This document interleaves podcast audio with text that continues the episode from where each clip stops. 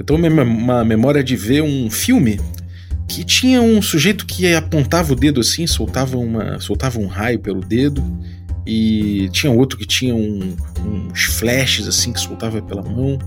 E eu lembro que aquilo passou numa memória de infância, aquilo virou uma memória de infância. Mais tarde, quando eu estava lendo a respeito das origens de certas magias do D&D, eu me deparei com aquele filme novamente e vi que aquilo era influência pro Gygax, quando ele pensou em Prismatic Spray, esse tipo de magia meio louca. É muito legal quando a gente começa a identificar as origens, né, do, de, de cada elemento desse do D&D, do D&D clássico, e que vem muitas vezes até o D&D atual. É curioso porque a gente se reconhece ali.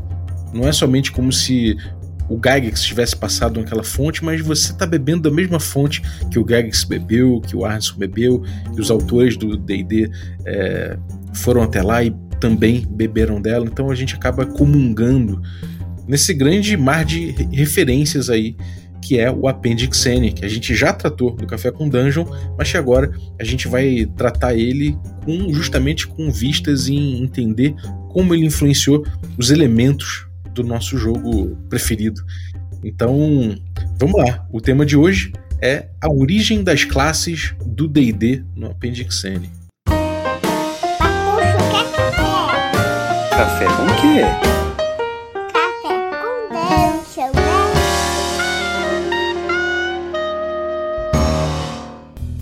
Bom dia, amigos do Regra da Casa. Estamos aqui para mais um Café com Dungeon na sua manhã com muito RPG. Meu nome é Rafael Balbi e hoje eu tô aqui bebendo meu café ovelha negra delicioso enquanto dou uma flanada aqui pelas origens né, do, das magias e das classes e de todos os elementos aqui do D&D, especificamente lendo aqui uma, uma contribuição de um dos nossos assinantes, de um cara que, pô, que manja muito aqui, Vou lembrar que você pode tomar um café como o meu pela manhã. Café ovelha negra delicioso e que, olha, é, vale a pena aí você usar o cupom Dungeon Crawl tudo maiúsculo que você consegue aí um desconto para tomar ainda mais barato esse café especial, esse café artesanal aí que vem de pequenos produtores, agricultura familiar, muito gostoso. Se você quiser um cupom melhor ainda, né? Você pode ir em picpay.me barra café com dungeon e se tornar um assinante, que aí você consegue um cupom ainda melhor que eu te passo lá pelo grupo de Telegram, que inclusive tem muita gente maneira trocando ideia sobre RPG, o próprio Lúcio, mais gente que, pô, que, que manja muito do rolê, que vai ser maneiro a gente trocar essa ideia.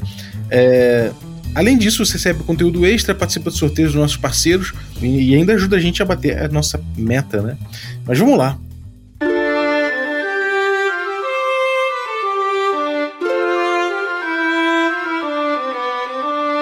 Vamos falar de D&D, vamos falar de origens do D&D, a origem das classes do D&D no Appendix N com o Lúcio Pimentel. Bem-vindo, Lúcio. Olá, é um prazer estar aqui, Balber. Sou admirador bastante do seu programa, cara. Pô, muito legal, cara. A gente, a gente já trocou ideia antes, né, cara? A gente já, já tinha se falado ali, já tinha visto você no, no, no, no grupo ali, algumas participações é, de vez em quando falando ali de de D&D, falando de, de RPG de forma geral. E, cara, você veio com junto com o Pedro Borges, né, que fez essa ponte aí. Um abraço, Pedro Borges, trazendo aí, falou, cara, tem um cara aqui que manja muito aqui de Appendix N e tal, que tem uma pauta muito boa, e aí eu vi realmente que pô, você deu uma destrinchada nas origens das classes do D&D no Appendix N, que foi uma, um estudo que a gente ainda não fez aqui, né? A gente já falou do Appendix N, a gente já é, pincelou isso com, com Gordirro, com outras pessoas, mas realmente fazer o estudo mais direcionado vai ser uma coisa muito legal de fazer agora. E, cara, pô, mais uma vez, obrigado por participar. O que, que você tá tomando aí? Eu tô tomando um, um café aqui, mas eu mergulhei aqui o meu só três mergulhos no meu D20 de açúcar aqui para não desperdiçar. D20 de o preço do mercado tá caro pra caramba, não pode desperdiçar aqui o meu açúcar. Boa, cara. É, então, conta aí, cara. Você, você começou a pesquisar aí a origem das classes no D&D, no Appendix N. Você já conhecia, já, já tinha contato com o Appendix N? Foi, uma, foi uma, uma revisita que você fez? Como é que foi esse rolê aí? Cara, eu eu tô estudando isso há um tempo já, não sei, uns 5, 6 anos que eu, eu. Eu não lembro onde que eu vi pela primeira vez, porque isso era uma coisa bem obscura que estava lá no, no AD&D primeira edição, de 70 e poucos, e só mais recentemente que foi redescoberto por todo mundo e todo mundo está pesquisando sobre isso. É verdade. E revisitando. Inclusive o DCC bebe bastante aquele RPG bebe muito nessa, nessa fonte original dali, né? É, eu, eu acho que o DCC foi um grande motivador, cara, disso aí, né? Depois do DCC que eu comecei a ver as pessoas falando mais, debatendo mais. Eu acho que ele realmente foi um, um, um grande um grande jeito de difundir, né, o Appendix foi através do DCC, com certeza, cara. É, eu, eu acho que eu tive contato provavelmente por aquele blog, o Grog que é, uhum. excelente também, assim, que tem muita coisa de apendicina desde o início, tá? E assim, e, e se, se, intensificou na, na época da pandemia, né? Assim, eu precisava, para ficar ação, encontrar alguma coisa que eu realmente gostasse, né? E muita gente foi aí para buscar um jogo old school e eu fui mais buscar é, as origens mesmo literárias, porque eu sempre gostei de ler, assim, é, o, Senhor dos Anéis ali fez uma, teve uma importância muito grande na minha infância, tá? Uhum. E desde então eu comecei a ler vários livros é, de fantasia e, e, nunca parei, tá? Tô sempre buscando mais coisas nessa área e leio, leio os, os autores atuais também, não fico lendo só velharia. Gosto bastante do Brandon Sanderson, por exemplo, tá? Uhum. E eu tô e aí sim, e eu sei que o D&D tem essas duas origens, tem uma origem de wargame ali, do jogo em si, que foi evoluindo ali daquela comunidade de wargames ali de, dos anos 60, e tem essa origem das referências literárias que o Gygax nunca escondeu ali, ele sempre botou nos livros é, espalhados ali referências óbvias é, de coisas que você identifica que tirou de ali, e ele cita muitos autores e livros no texto dele, dos livros, não, não só no D&D, como no, nos artigos, né? Uhum. É, a fantasia, ela realmente ela, ela começou a, a, a, se infiltrar, né? Não de um jeito negativo, mas começou a se infiltrar no mundo dos wargames ali. Realmente, essa síntese dessas duas coisas, eu acho que é, pautou muito o trabalho do Gygax, né? Agora, cara, rapidinho, fazer um parênteses aqui. Você tem uma atuação já no, no, no, mundo da RPG há bastante tempo, né, cara? Eu comecei a trabalhar na Mark Saraiva ainda, fazendo livro-jogo, quando era moleque ainda. É, a gente precisava de alguém para responder as cartas ali dos dúvidas de leitor de, de livro-jogo e, e, ninguém na editora sabia realmente como é que era o conteúdo dos livros. e eu fui trabalhando ali mais nos bastidores mesmo. É, passei pela Abril Jovem depois, passei pela Devir e até cheguei a lançar um, um livro de D20 assim que saiu, uma aventura, o Navio Fantasma, tá? E, e isso meio que me direcionou para o mercado editorial. Uhum. Eu ali, depois que eu terminei a faculdade, eu, eu fui trabalhar em editoras de comunicação, trabalhei em editoras de livro jurídico, e atualmente estou trabalhando na HarperCollins, que, que lança o Tolkien, né? Então isso para mim é, um, é, uma... é como se fosse tivesse fechado um ciclo ali, né? De RPG eu não estou fazendo nada no, no momento, nem tenho planos assim, de médio e longo prazo, tá? Mas eu faço de forma independente essa, esse estudo porque eu, eu gosto muito. São uhum. o próprio Gygax diz lá no Apendicênio que isso ele promete que isso vão ser horas de entretenimento, de leitura de entretenimento. E eu gosto muito desse, desse tema. E tem, e tem um rolê teu de vampiro também, é isso? Ah, é, eu sabendo aí. Né? O Pedro me entregou, né? Queria me apresentar assim, né? Eu falei, não, cara, isso já passou. Já, já participei do By Night. E, e também fiz bastante live action, é, esses one shots, assim, que eu, eu, me reuni com um grupo de amigos, a gente tinha até o clã. É, e aí criava dezenas de personagens com histórico, cruzando as histórias e dava na mão dos jogadores e era aquele live que terminava na mesma noite. Uhum. De vários temas, entendeu? E o, tem um que até é assim, um pouco famoso ali no, no Rio de Janeiro, aqui no pessoal da RPG, que é o Vencedor das Batatas, que a gente recriou o Falkenstein, o Castelo Falkenstein, aquele RPG, é, como se fosse no Brasil, né? Com o Tolan vindo visitar aqui, que era o personagem principal desse RPG. Né? É, essa iniciativa ficou bem famosa. Eu lembro na época que eu ficava só, caraca, olha só, os caras fazendo live aí de, de Falkenstein, caramba, é, isso aí, cara. 70 pessoas ali, foi, foi bem legal. É, fez história, né, cara? Fez história. É. maneiro, maneiro. Mas vamos lá, vamos voltar. A gente parou justamente nesse momento que a gente viu que, bom, existe a influência tanto dos wargames, mas existe também esse lado de fantasia que começa a se infiltrar no mundo dos wargames ali, né? E dá, acaba dando na Team Mail, no ADD, no ADD. É, eu acho que é legal aí. falar um pouco desses, desse mercado de literatura de fantasia nos anos 60, tá? É, assim, o Tolkien lançou ali o, o Hobbit nos anos 30 e lançou o Senhor dos Anéis nos anos 50. É, ele foi lá para os Estados Unidos e saiu em capa dura. E não, não vendeu tanto, ele tinha uma venda modesta ali nos anos 50. Ali, tá? Uhum. Foi em 65 que uma editora lançou uma edição pirata em pocketbook é, a 75 centavos do Senhor dos Anéis, que estourou de venda. Assim, começou a vender sem parar. Tá? E aí a editora que detinha os direitos mesmo processou e rapidamente botou uma versão dela no mercado. Mas uhum. isso foi uma coisa de, de, de, ele entrou na contracultura ali no meio universitário, porque é uma literatura de adulto, né? É, assim, até a jovem pode ler e tudo, mas ele é, ele é mais sério, é um livro de, sei lá, 800 páginas, é muito, muito grande. Tá? E, assim, os universitários ficaram meio malucos com isso, assim. Tinha, sei lá, pichações de Frodo Vive espalhado nos campos de universidade ao longo do Brasil. Tinha gente com bottom de Gandalf para presidente. Chegou ao ponto dos Beatles quererem é, comprar os direitos para fazer uma, um, uma versão do Senhor dos Anéis com eles sendo os personagens principais. Entendeu? Cara, eu achava que isso era lenda urbana, assim. É, eu, eu tenho vários registros disso. Inclusive, doideira, no, cara. o documentário que eu vi do, do, do, Tolkien falava disso, entendeu? Que, que o, o, Gollum ia ser o John, o John Lennon e o Frodo ia ser o Paul McCartney, né? Você consegue imaginar isso? Eu não consigo, cara. Que doideira.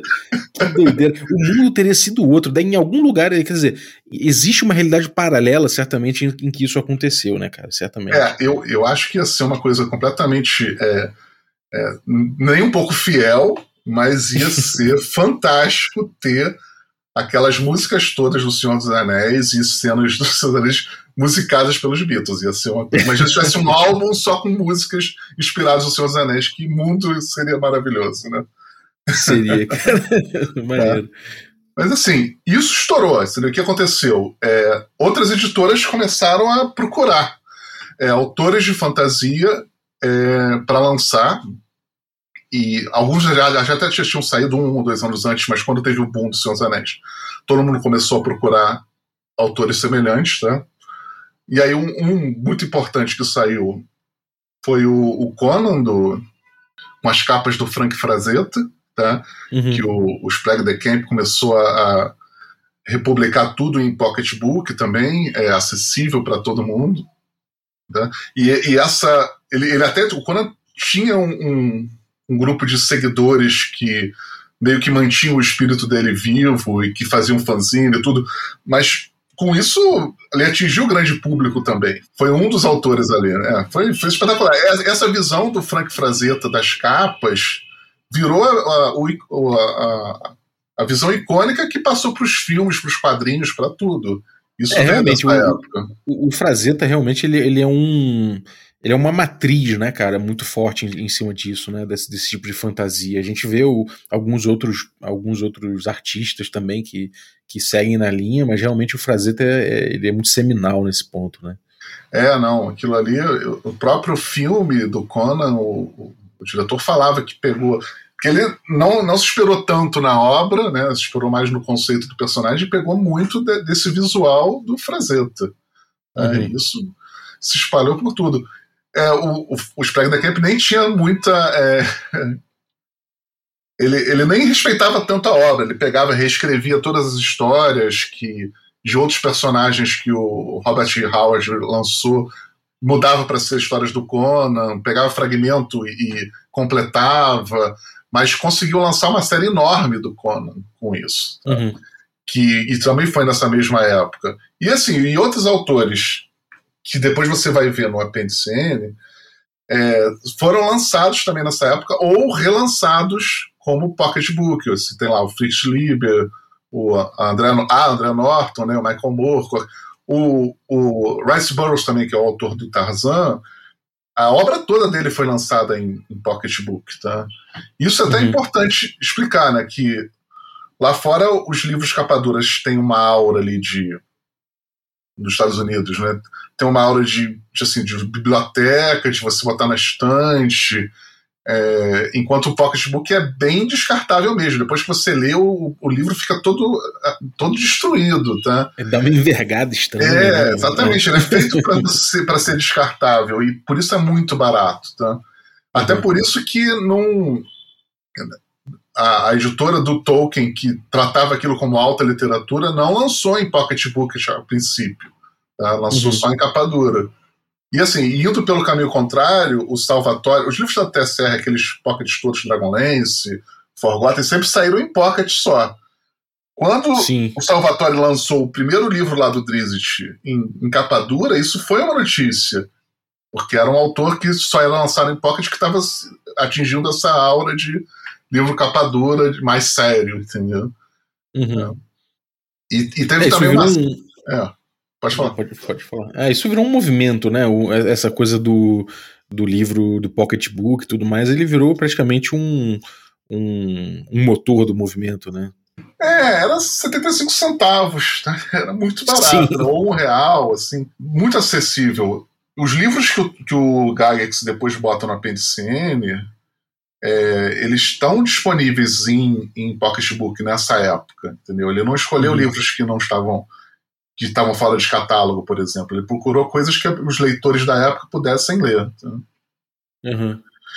É, e assim, e dessa época também que acho que vale a pena, teve uma, uma editora, que é a Ballantine, também lançou uma série de livros de fantasia, que é Adult Fantasy Series, que resgatava vários autores e dava uma, uma roupagem bem acadêmica neles, assim, de ter uma introdução explicando por que, que a obra era importante, por que, que aquilo ali era uma, era uma literatura de fato, é, mudando meio que o foco de obra de fantasia ser para criança, né? Ele, ele, vendia como se aquilo ali fosse uma literatura que o, o público adulto também pudesse ler. Né? Uhum. É, então, assim, não é, é uma coisa que, que dialogava muito o tempo todo com, com esses, esses mundos robistas, né, por assim dizer. É, era uma literatura, era, não sei se era exatamente de nicho, né, mas que se infiltrava de fato, como a gente viu acontecer por meio do Gygax, né, no, no, nos manuais, nos manuais não, desculpa, nos meios robistas, você tem lá a descrição de que, olha, agora não estão oferecendo só jogos de guerra, mas estão oferecendo jogos de fantasia, que tem um mago, tem um dragão, né, as unidades lá do, do, dos bonequinhos, tem unidades que são de fantasia, então vamos tentar dizer como é que funciona o mago num combate de fantasia. Esse tipo de coisa é, é, se, se ligou muito rápido, né? teve uma confluência muito forte disso. Né?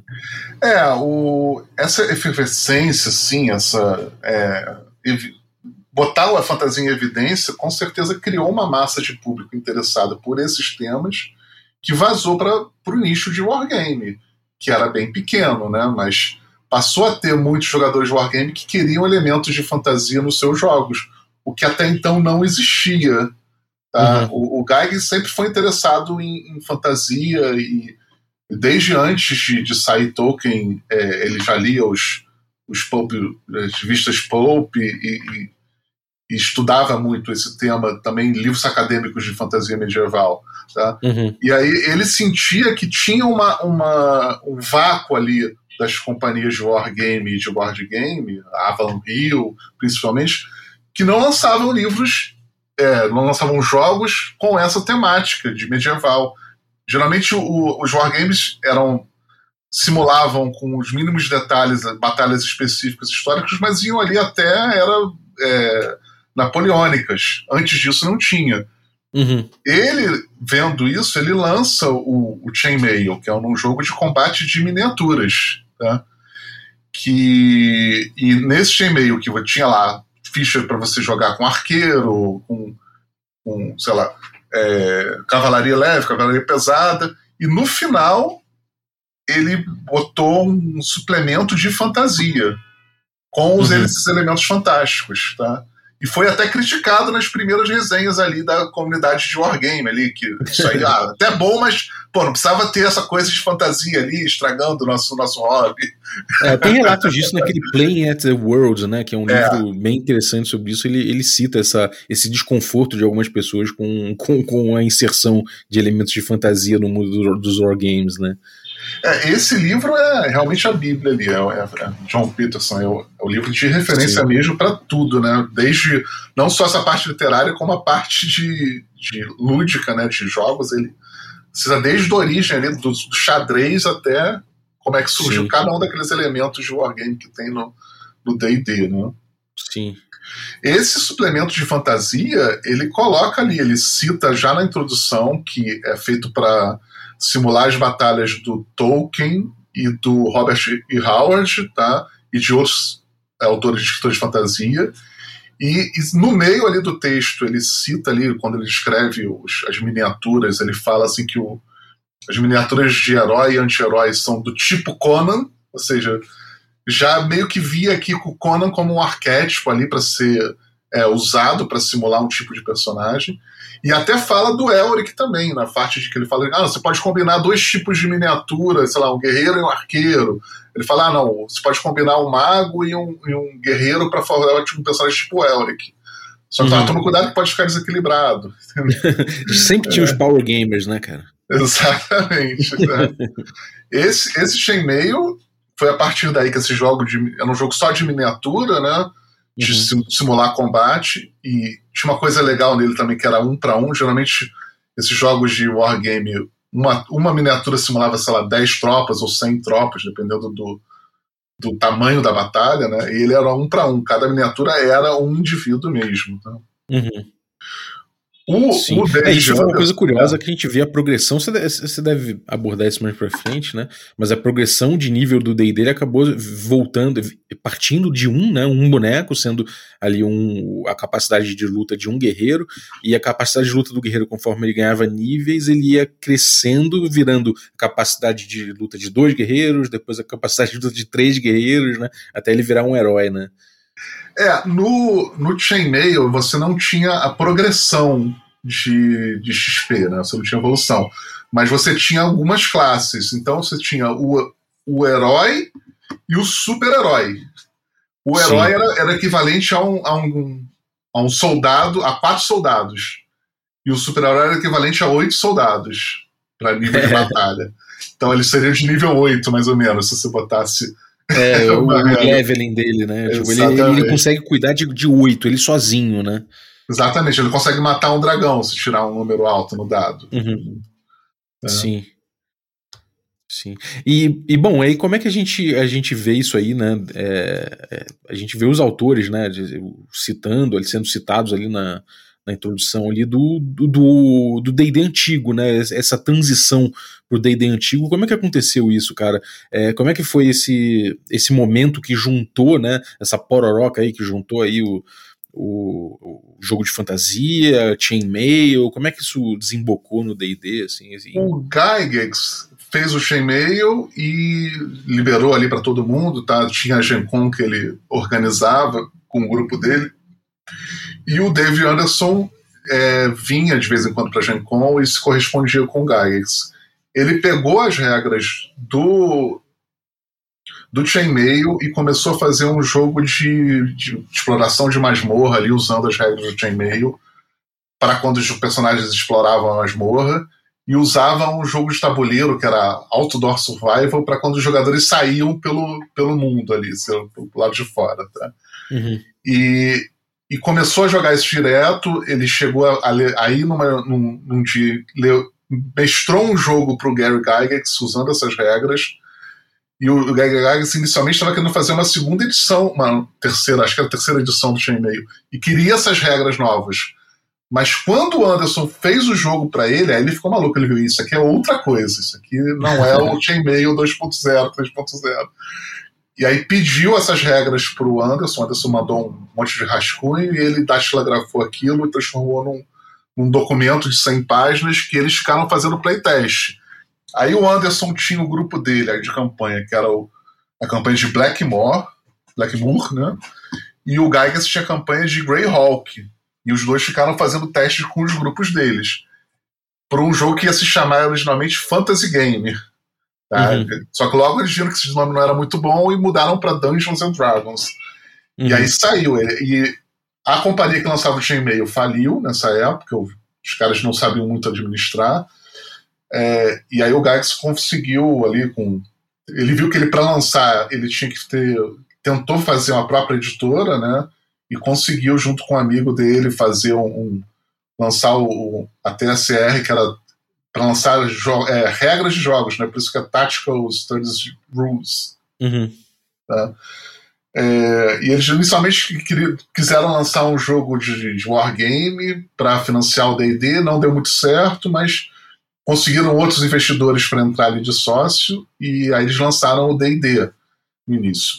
E o D&D era bem é, é, difícil de entender no início. Assim, no início ele não vendeu muito bem, ele só começou a vender quando teve a Gen Con, que eles fizeram um monte de jogos para todo mundo e a partir daí começou o boca a boca e todo mundo começou a vender, todo mundo começou a comprar aquilo, tá? Uhum. Mas o legal é que no D&D já começa na introdução ele falando dos autores que inspiraram ele a, a fazer aquele, aquele esse, esse jogo dele, tá?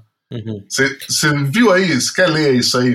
Acho que você posso, tem ler, a... posso ler aqui. É o disclaimer, aí, praticamente, né? Falando assim: é. olha, isso aqui, se não é o teu rolê, não joga DD que você não vai curtir, né? Que é o, os wargamers que carecem de imaginação. Olha a pontada, né? Os uhum. wargames que carecem de imaginação, aqueles que não ligam para as aventuras marcianas do Burroughs, onde o John Carter atravessa fossos de piche, que não se empolgam ao ler a saga de Conan de Howard, que desgostam das fantasias de Kemp e Pratt, ou do embate de espadas contra, feitiça contra feitiçarias malignas realizado pelo Fafd e pelo Grey Mauser, do, do, Fritz Lieber, provavelmente não gostarão do Dungeons and Dragons, né? E, e deixa bem claro, ó, tipo, esse jogo não é para você, meu amigo, pode, pode sair daqui. E tem pontadas no meio, então eu imagino como é que não devia ser salgada, né, essa, essa comunidade dos robistas dessa época, né? Pois é, né? Eu, eu, eu acho assim, eu acho fantástico que ele inclui esses nomes ali, ele bota ali as referências, mas assim, é, é um exagero dele dizer que você não vai gostar se você não tiver lido, os livros que ele indica. Sim, é eu, eu, acho engraçado, eu acho muito engraçada a análise né, que se faz muitas vezes do DD, do, do nascimento do DD, que coloca como se tivesse. É, a partir de certo ponto, o Gygax e o Arneson meio que tretaram e tudo de errado começou. Mas, cara, o D&D já é um produto de treta, isso aqui fica bem claro, né? Nunca é. houve um cenário pacífico, né? Ele vem de um cenário salgado, né? Realmente. E, e ele faz referências diretas, como você colocou, colocou, né? Ele faz referências diretas já a Hobbits, a Nazgûl, Balrog, então o Tolkien também tá ali, né? É, é estranho que ele na introdução do Chainmail ele bota o Tolkien como principal ali, né? Mas ele não cita ele nessa introdução, entendeu? Isso aí, então alguma coisa mudou ali na mente do, do Gygax, tá? Uhum. É, tem muita gente que diz que o Gygax odiava o Tolkien, tá? Que ele botou Sim. mais para aproveitar o público, porque o público queria que os elementos de Tolkien tivessem ali no D&D. É, eu não tenho certeza, né? Mas eu, eu acho que realmente o Tolkien não era o autor favorito do, do Gygax e ele meio que se incomodava com essa visão que as pessoas tinham de que ele era a referência de fato ao, Sim. ao, ao, ao, ao fantasia em si. Na verdade, não, Sim. né? Para ele, pro, pro Gygax, assim, a fantasia do D&D é uma amálgama de várias fontes que ele foi incluindo ali. Ele foi misturando tudo no caldeirão e virou o D&D.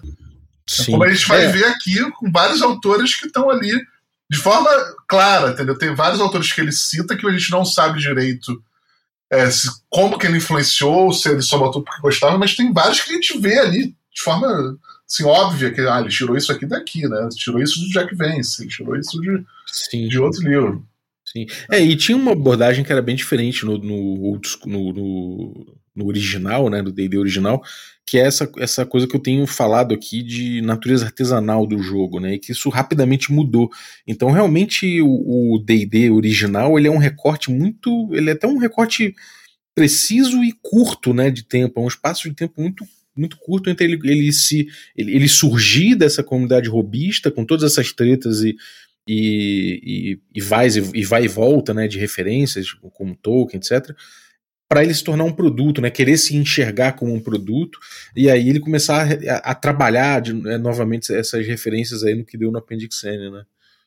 É, ele depois quando revisita no Appendix N, ele, ele até é mais é, é, legal com essa coisa de que dizer que você não vai gostar e tudo, né? Ele, ele tem uma visão é um pouco mais amigável, que eu acho. E assim, tem até referência para outro autor que eu nem tinha me tocado, assim, hoje lendo aqui que eu, que eu percebi aqui, que é o Lord Dancini, que tem uma parte de Gnolls que ele fala especificamente desse autor no D&D original, assim.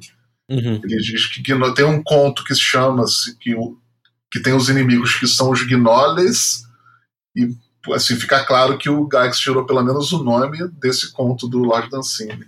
Uhum. E, e, cara, como é que é esse documento, assim, analisando em termos de documento, como é que é esse documento do, do Appendix N?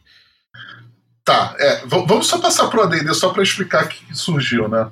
É, só, só fazer essa ponte, tá? O D&D original, aquele antigo caixa branca ainda, ele tem sete, sete complementos, tá? Ele vai é, espalhando a regra, tem regra que tá em artigo de fanzine, tá tudo espalhado.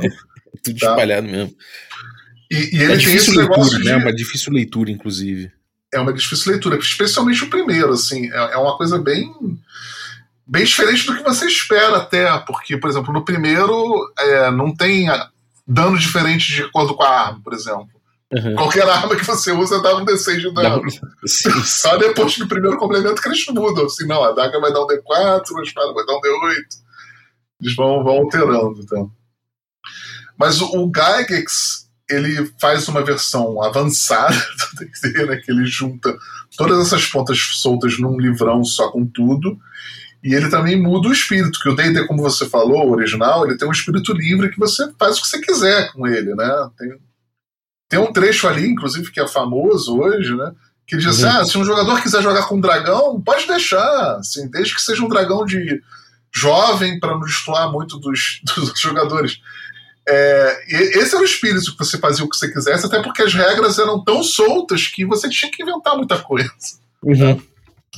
Ele no AD&D, ele talvez por até se incomodar com muita gente criando uma série de regras é, paralelas e mexendo demais com aquilo, e porque ele também tinha uma visão que ele queria fazer torneios de RPG, assim, que era uma ainda muito com a origem de wargame ali do D&D, é, ele lança um AD&D com regras mais fechadas, onde ele muda o discurso e passa a dizer que não é aconselhável fazer qualquer mudança, porque você vai mexer com, com a, o equilíbrio que ele pensou, ele e o grupo de testes pensaram com bastante cuidado para ser regras daquela forma.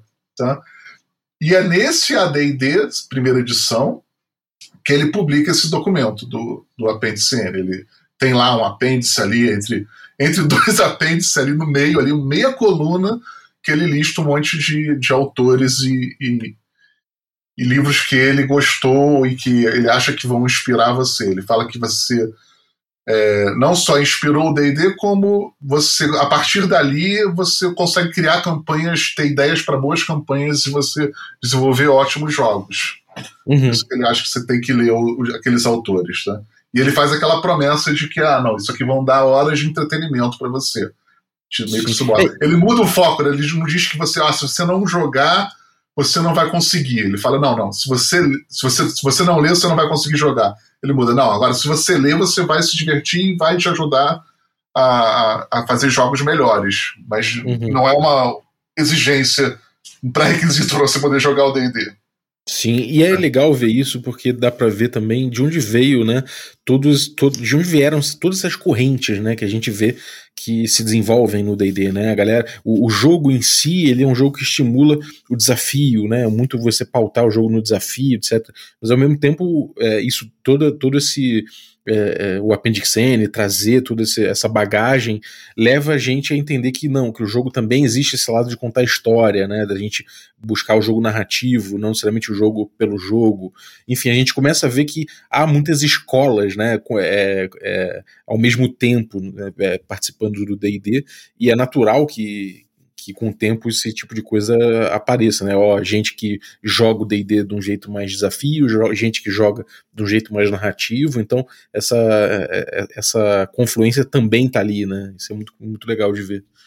É, não, com certeza. Tem, eu, eu acho que mesmo na origem tinha espaço para várias correntes ali, entendeu? Tinha é, gente que, que, era wargame, que jogava aquilo como um negócio de desafio é, na essência, e tinha esse pessoal que começou a jogar o Wargame porque gostava de fantasia e encontrou um jogo que tratava os temas com que ele gostava. E eu acho que esse cara já jogava uma coisa mais é, é, fantástica, tentando emular o Senhor dos Anéis, apesar do, do, do Tolkien dizer que não era possível. Não, não, o, o Geist dizer que não é impossível simular o Senhor dos Anéis com isso. Mas na verdade tem tudo ali, cara. Fala sério. As classes do. É, é? As raças jogáveis são as raças do Conselho de Orange. Fala sério. é verdade. é verdade, é, é muito clara essa influência. Pois é, por mais que ele, ele negue, assim, porque é. ele eventualmente foi processado ali, bem no início da TSR, tá? Por usar pela empresa que, que detinha os direitos de, de outras mídias, né? Quando estavam lançando aquele filme do, aquela animação do, do Senhor dos Anéis, o, o, a TSR recebeu um processo ali. Provavelmente porque, porque eles distribuíam um jogo de, de wargame chamado Batalha dos Cinco Exércitos, que era escancarado né, no título, que foi, foi chupado do, do Hobbit. Né?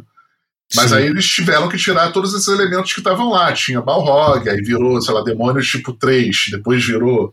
Não, não era tipo 3, eu não lembro, né? Depois virou o Balor, tirou. O Hobbit virou Halfling. Então, assim, a partir daí, eu acho que ele começou. Ele já tinha uma birra com Tolkien, mas aí ele começou a, a diminuir mesmo a influência, dizer que aquilo ali não, não, não, não, influenciou em nada e que qualquer coisa era meio que coincidência porque ele e o Tolkien buscaram nas mesmas fontes originais.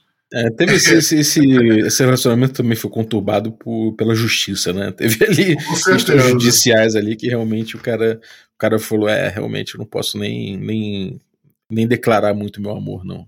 É, eu acho que ele teve uma necessidade de se afastar mesmo, né? É. Assim, eu acho hoje que foi até bom ele ter sido processado no início, quando o D&D não, não tinha estourado ainda. É verdade. Porque é aí verdade. Foi, um, foi um processo para ele parar de usar e ele parou, tirou tudo, né? Imagina se estivesse vendendo já uma porrada de dinheiro e tal, aí, aí ia processar para tirar dinheiro da TSR, é. ia ser muito pior, né? É verdade. É tá? verdade. Tá? Mas, Mas aí vamos, vamos falar lá. do apêndice N em si. É, né? Vamos cair é. no documento, né? No documento do apêndice N em si, que é, uma, é, uma, é um apêndice, né? É exatamente isso. No fim do livro, você tem lá vários apêndices, no E, o, o apêndice N, né? Na, seguindo a ordem alfabética, tá lá. Esse apêndice N que é sobre.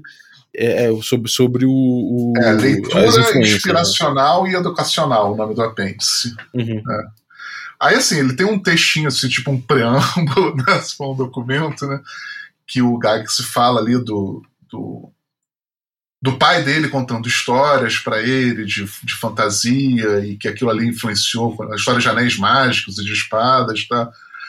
É, e que isso teve uma influência grande com ele. Fala, fala dos quadrinhos que ele li, leu na infância, dá um destaque ali para os quadrinhos da EC Comics, que era aquele que lançava Cripta do Terror, é, Vault of Fear, tá? que saiu aqui no Brasil, que eram contos de terror e também tinham de ficção científica, em uhum. preto e branco, que foi bastante bem sucedido ali na época ali dos, dos anos 30, 40, eu acho, provavelmente, 40, 50. É, aí fala dos filmes de fantasia, ele só vai citando, tá? Filmes de terror e fantasia que ajudaram ele, tá? E dos contos de fadas do, do irmão Green e do Andrew Lang, que é um, um outro compilador de, de, contos de fantasia que hoje não aqui no Brasil não é tão famoso, tá? Uhum. É, e aí entra no, nos livros de fantasia mesmo, que ele diz que desde os anos 50 ele acompanhava fantasia e ficção científica como sempre, tá? E aí ele cita, começa a citar os autores que ele acha que dão uma boa leitura e que é isso que ele usa o termo, né? Que vão germinar os frutos de campanhas excitantes, tá?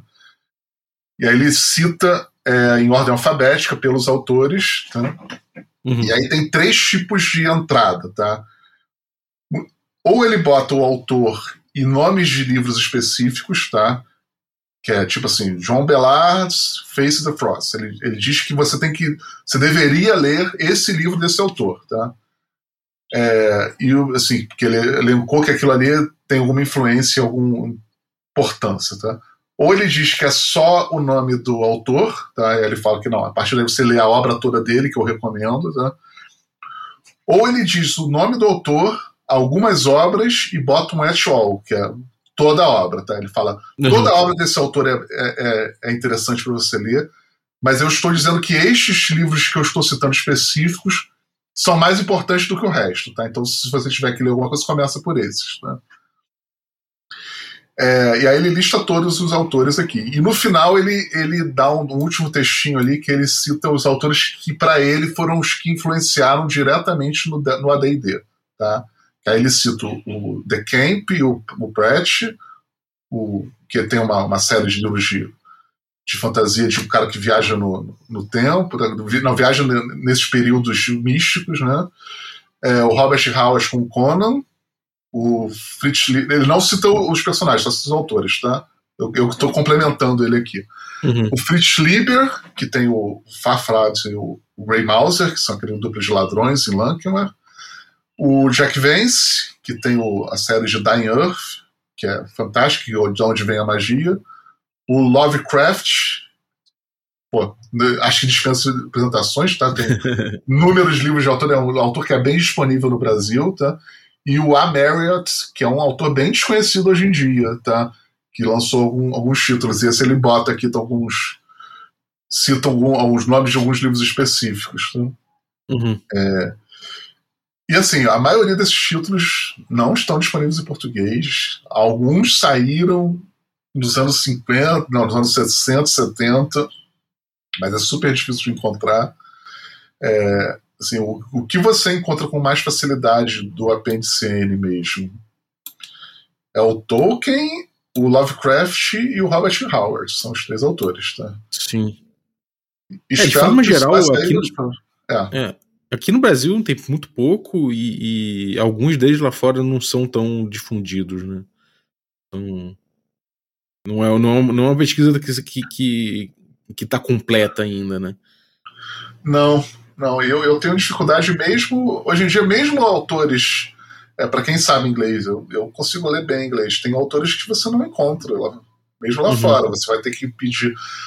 É, ter que comprar lá fora uma versão num, num sebo virtual e o frete fica proibitivo para vir para o Brasil. Você vai pagar, uhum. sei lá, 5 dólares no livro e 45 dólares de frete. Né? tá, você pagar, sei lá, 50 dólares, mas 250 reais para um, um livro pocket. É, é, realmente é cruel. Cruel. Sim. Tá. E aí, eu, eu, como eu tenho muito livro para ler, assim, eu não, não vi. Eu, eu fiz uma, um, um, um teste, assim, eu, eu, resolvi ler. Ah, ele, ele recomenda livros e séries. Às vezes ele fala o nome de uma série para ir. Supõe que você tem que ler tudo ali, tá? É, eu fiz uma, uma contagem, assim, geral. Se eu fosse ler todos os livros citados, todas os, os, as séries, os livros das séries citadas, é, um livro de cada autor que é citado só pelo nome e mais um, um livro de Ash Hall, né, de, dos autores que recomendam toda a obra, daria só isso mais de 100 livros, tá? É bastante coisa, né, cara? Bastante coisa. É, aquele, tem um podcast que é muito bom, que é o Appendicene Book Club. Uhum. Eles já analisam, destrincham todos os livros do, do Appendicene. Eles fizeram a lista para ser o programa deles, a lista deles de livros são 290 livros. Caramba! É, Mas e, eles incluem coisas extras, tá? Eles, eles uhum. incluem tudo e mais uma série de coisas extras que não estão ali, mas que eles acham que tem representatividade, mas que o Gygax não incluiu por algum motivo. Sei lá, tipo Drácula, eles botam. Uhum.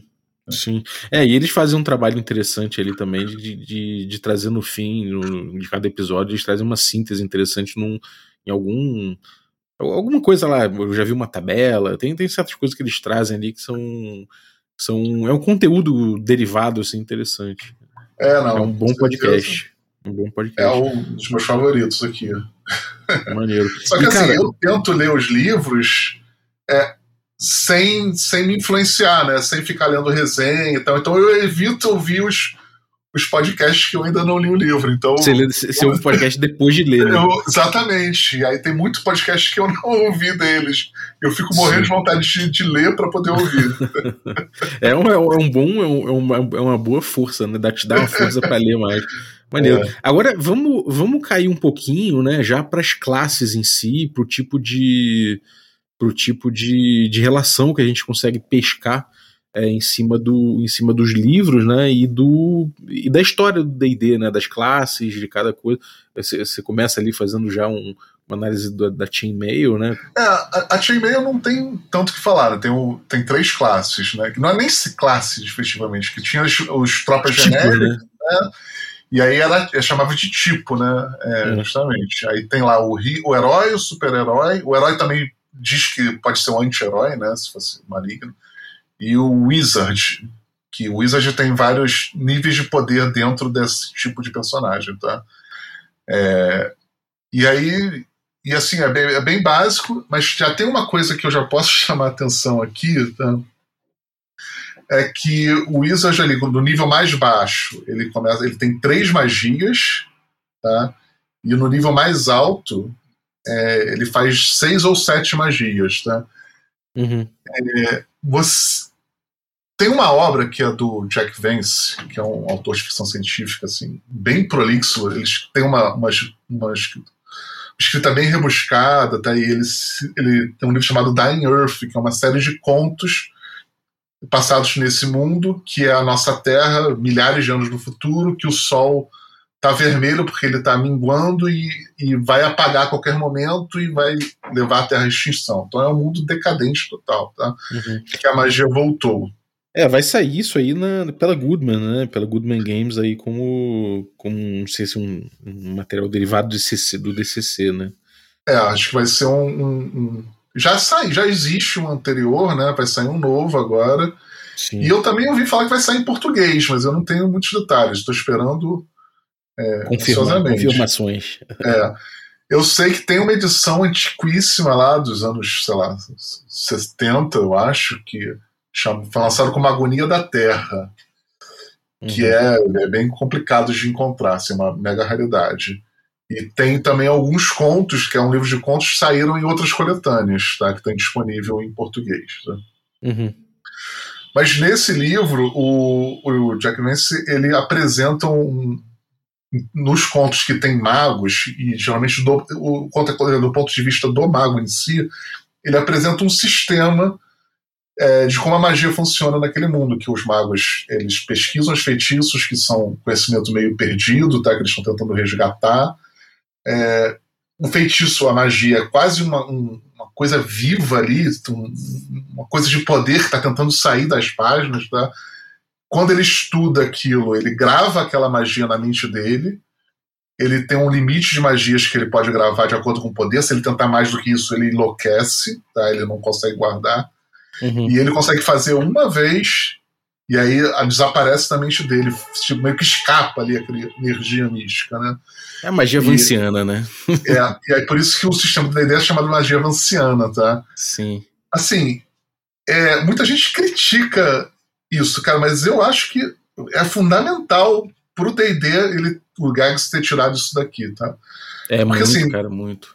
É, na literatura, geralmente a magia é tratada como assim, completamente sem regra nenhuma. O, o, o mago vai fazer o que o, o- o roteiro da história é, precisa para aquele momento, entendeu? Não tem Uhum. é, nenhuma limitação. E, e o legal é justamente você ter limitações. Sim. E o mago, no, no- com- nesses contos, tem dois contos específicos que os magos aparecem em si, né? Tem um que aparece o, o- um mago mais poderoso. São três, é, são dois, na verdade, desculpa. Tem um que aparece um mago mais bem poderoso, mas não é um arquimago, que ele consegue gravar quatro magias, tá? E a aprendiz dele grava duas, tá? Ou seja, parecido ali, o aprendiz no o nível mais baixo do, do Chainmail grava três, né?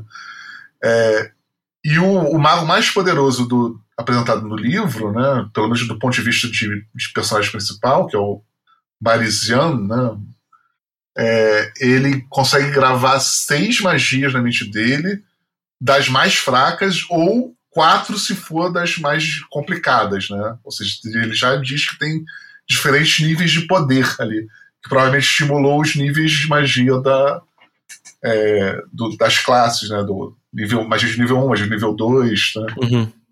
E magias específicas do D&D vieram de Jack Vance mesmo. Né? Uhum. É, tipo aquele que você citou do raio prismático, tem o raio prismático mesmo. Tem é... o próprio raio. De... É, exatamente. Tem. É, eu, eu, eu, eu, citei um filme, cara. Eu não lembro qual é, é o filme agora, mas é um filme. Não, eu não, não identifiquei quando você falou. É, então, mas é um filme que eu, eu, vou, eu vou. até, o, até o fim do episódio eu lembro. Que é um filme que realmente existe o cara fazendo ali a magia, o, o Prismatic Spray ali, bem claro ali. É, mas assim, é, é, legal porque você vê as influências, né, de onde vem e realmente as pessoas vão bebendo dessas fontes bastante, né, cara? É uma parada bem presente na cultura pop cada vez mais, né? A partir dessa, dessa época, assim. É, eu acho legal o, o. Assim, isso influenciou com certeza a cultura pop de forma geral, mas é legal você ver o chassi ali da regra, é, que é o livro transporte para a regra, assim. Uhum. Até nos números de magias que os magos, o mago poderoso do Chainmail podia fazer é parecido com o que está no livro. Passando pro pro pro D&D caixa branca ainda, né? Aí você tem o Magic User, né? Que a, a classe chama-se Magic User, né? Utilizar, utilizador da magia, né? Que aí tem essa influência óbvia do Jack Vance, tá? Que é o principal, com certeza, tá? Mas no, no AD&D, ele, quando fala, ele tem o apendicene, mas às vezes o Gygax cita outros autores no, no livro. No meio do livro tem lá citação de outro autor. Então, no, na parte de magias, quando ele descreve é, mais a parte, entre aspas, teórica da magia, como é que funciona, é, ele abre um parênteses e diz: olha, para mais fundamentação de como é que a magia funciona, procura o Dying Earth, do Jack Vance, e o Face the Frost do John Bellards. Assim, olha, olha coisa fantástica isso, uma citação direta ao autor. Tá? E o que, que é esse livro tá, do Face the Frost? Tá? É, um, é, um, é um autor que só tem esse livro citado no, no APNCN. Tá? É uma história de dois magos que é, de repente são atacados, a casa que o cara tá, que um dos magos mora e o outro está visitando, é atacada por seres das trevas, eles têm que fugir correndo, e no início parece um livro é, bem é, leve, infantil, porque ele tem uma casa meia maluca, com um espelho que fica brigando com ele, ele fica vendo é, jogo de beisebol no futuro no espelho, tá? E aí quando ele vai fugir, ele, eles é, fogem pelo ralo num, num, barco de brinquedo que eles se encolhem. Então, assim, mas de repente o livro fica super tenso e super é, pesado, com pessoas morrendo, e você fica assim, cara, que, transformou. E aí é aquilo, eles vão buscar um mago mega maligno que voltou da morte, ou nunca morreu, na verdade, que ele fingiu a própria morte, e vão atrás dele para impedir com que ele traga uma, uma era de, de, de, de tipo um inverno eterno ali da, naquele mundo. Então, eu, só, eu vou falar uma coisa com um disclaimer que muitos livros desses eu lia há vários anos atrás, então eu posso me confundir em algumas coisas, tá? Mas isso é o que eu me lembro dele.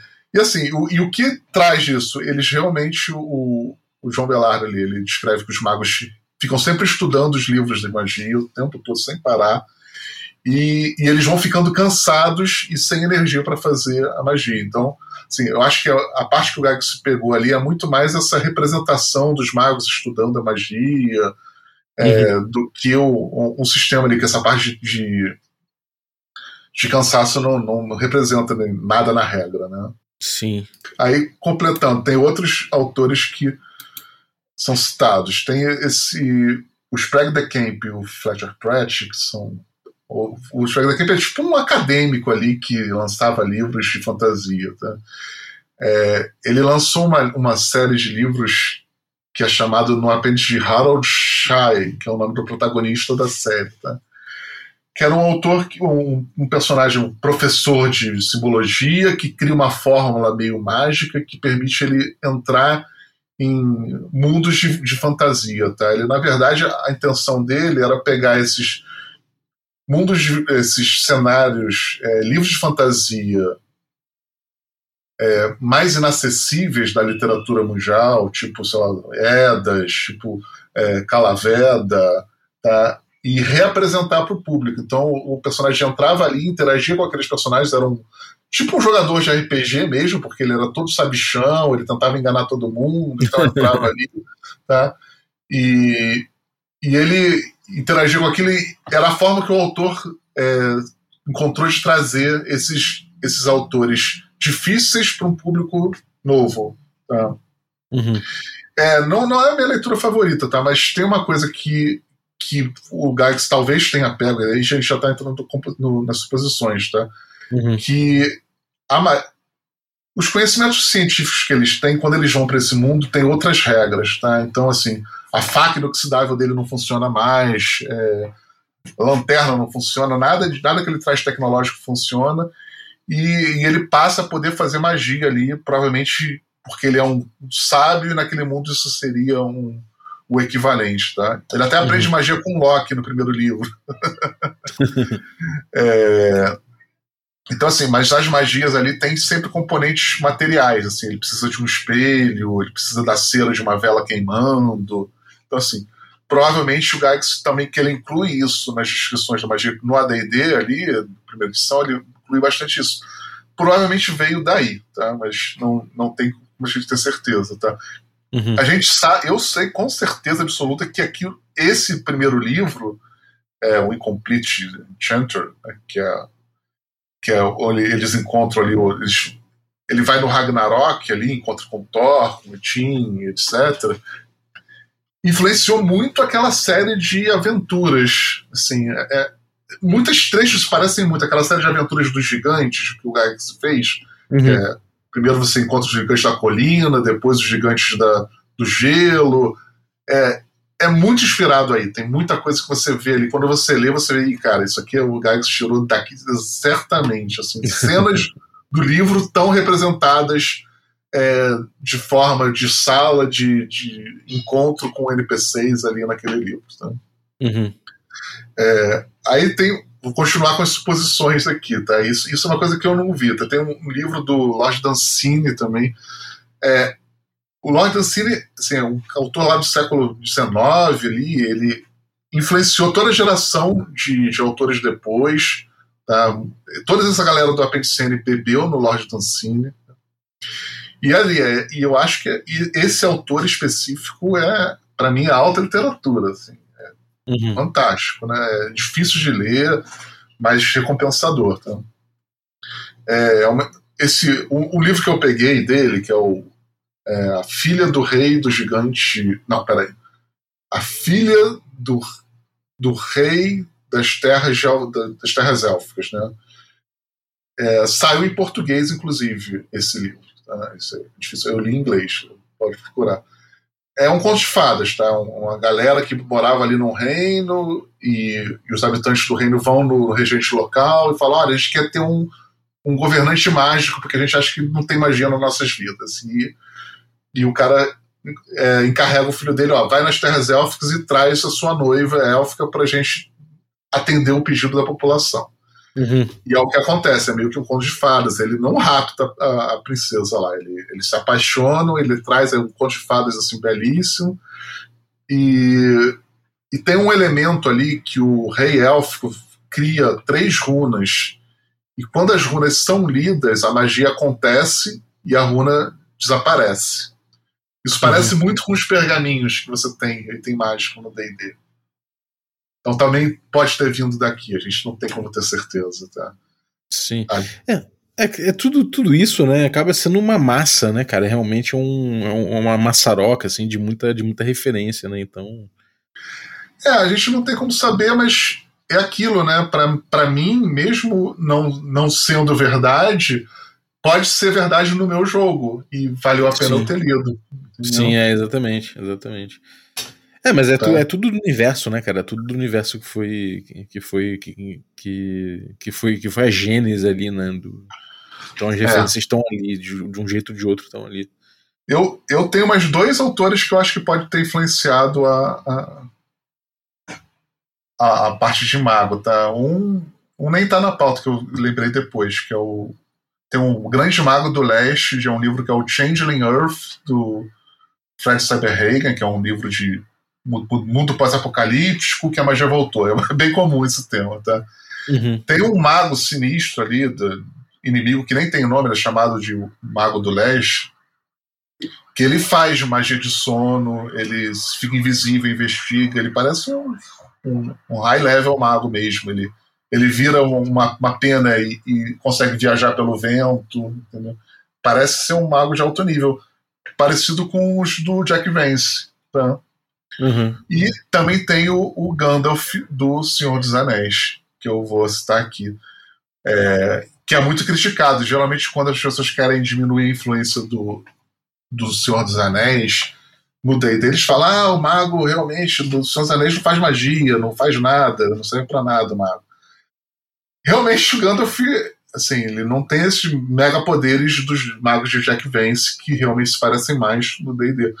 Sim. Mas as poucas magias que o Gandalf faz nos livros estão ali no D&D. Sim.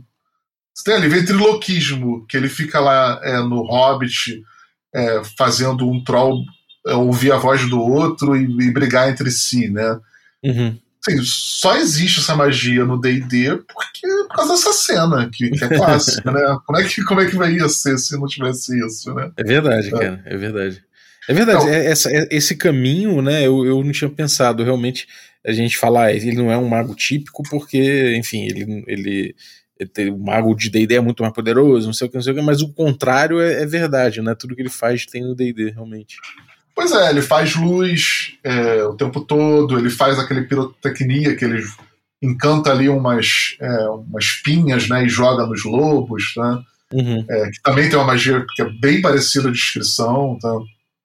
E tem uma que é assim, você vê ali a regra é, representando exatamente o que tem no livro. Eu até estava relendo ali, né? Tem uma cena do Senhor dos Anéis que o, o Gandalf, a, a Companhia do Anel acabou de enfrentar ali os Trolls ali dentro de Moria e estão fugindo. E o Gandalf fala: Não, vão em frente que eu vou segurar isso, vou segurar a galera. E ele encanta a porta para fechar a porta e ninguém conseguir passar.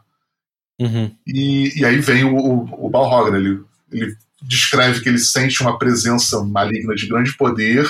Ele toca na porta, percebe a magia, começa a quebrar o feitiço. Aí o Gandalf faz uma contra-magia ali, dá um revertério, explode a porta, desabamento e ele é jogado para longe. Tá? Uhum. No DD tem ali Hold Portal, que é uma magia assim, bem limitada, que só serve para fechar uma porta.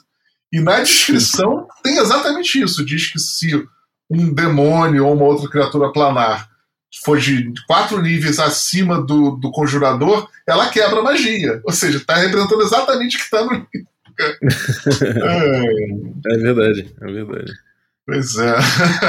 é muito legal isso, cara, realmente. É, eu, eu acho que com isso a gente encerra aí o Magic User, pelo menos das fontes que eu li. Tem muito livro que eu não li ainda no Apendicene, que eu posso depois. Eu vou, mesmo que eu vou lendo, eu sempre vou pegando referência. Uhum. É, Agora a gente pode ir pro clérigo, então. Clérigo, né? É. O, o, clérigo, assim, é uma classe que eu, eu sempre, sempre que eu joguei, eu nunca achei que.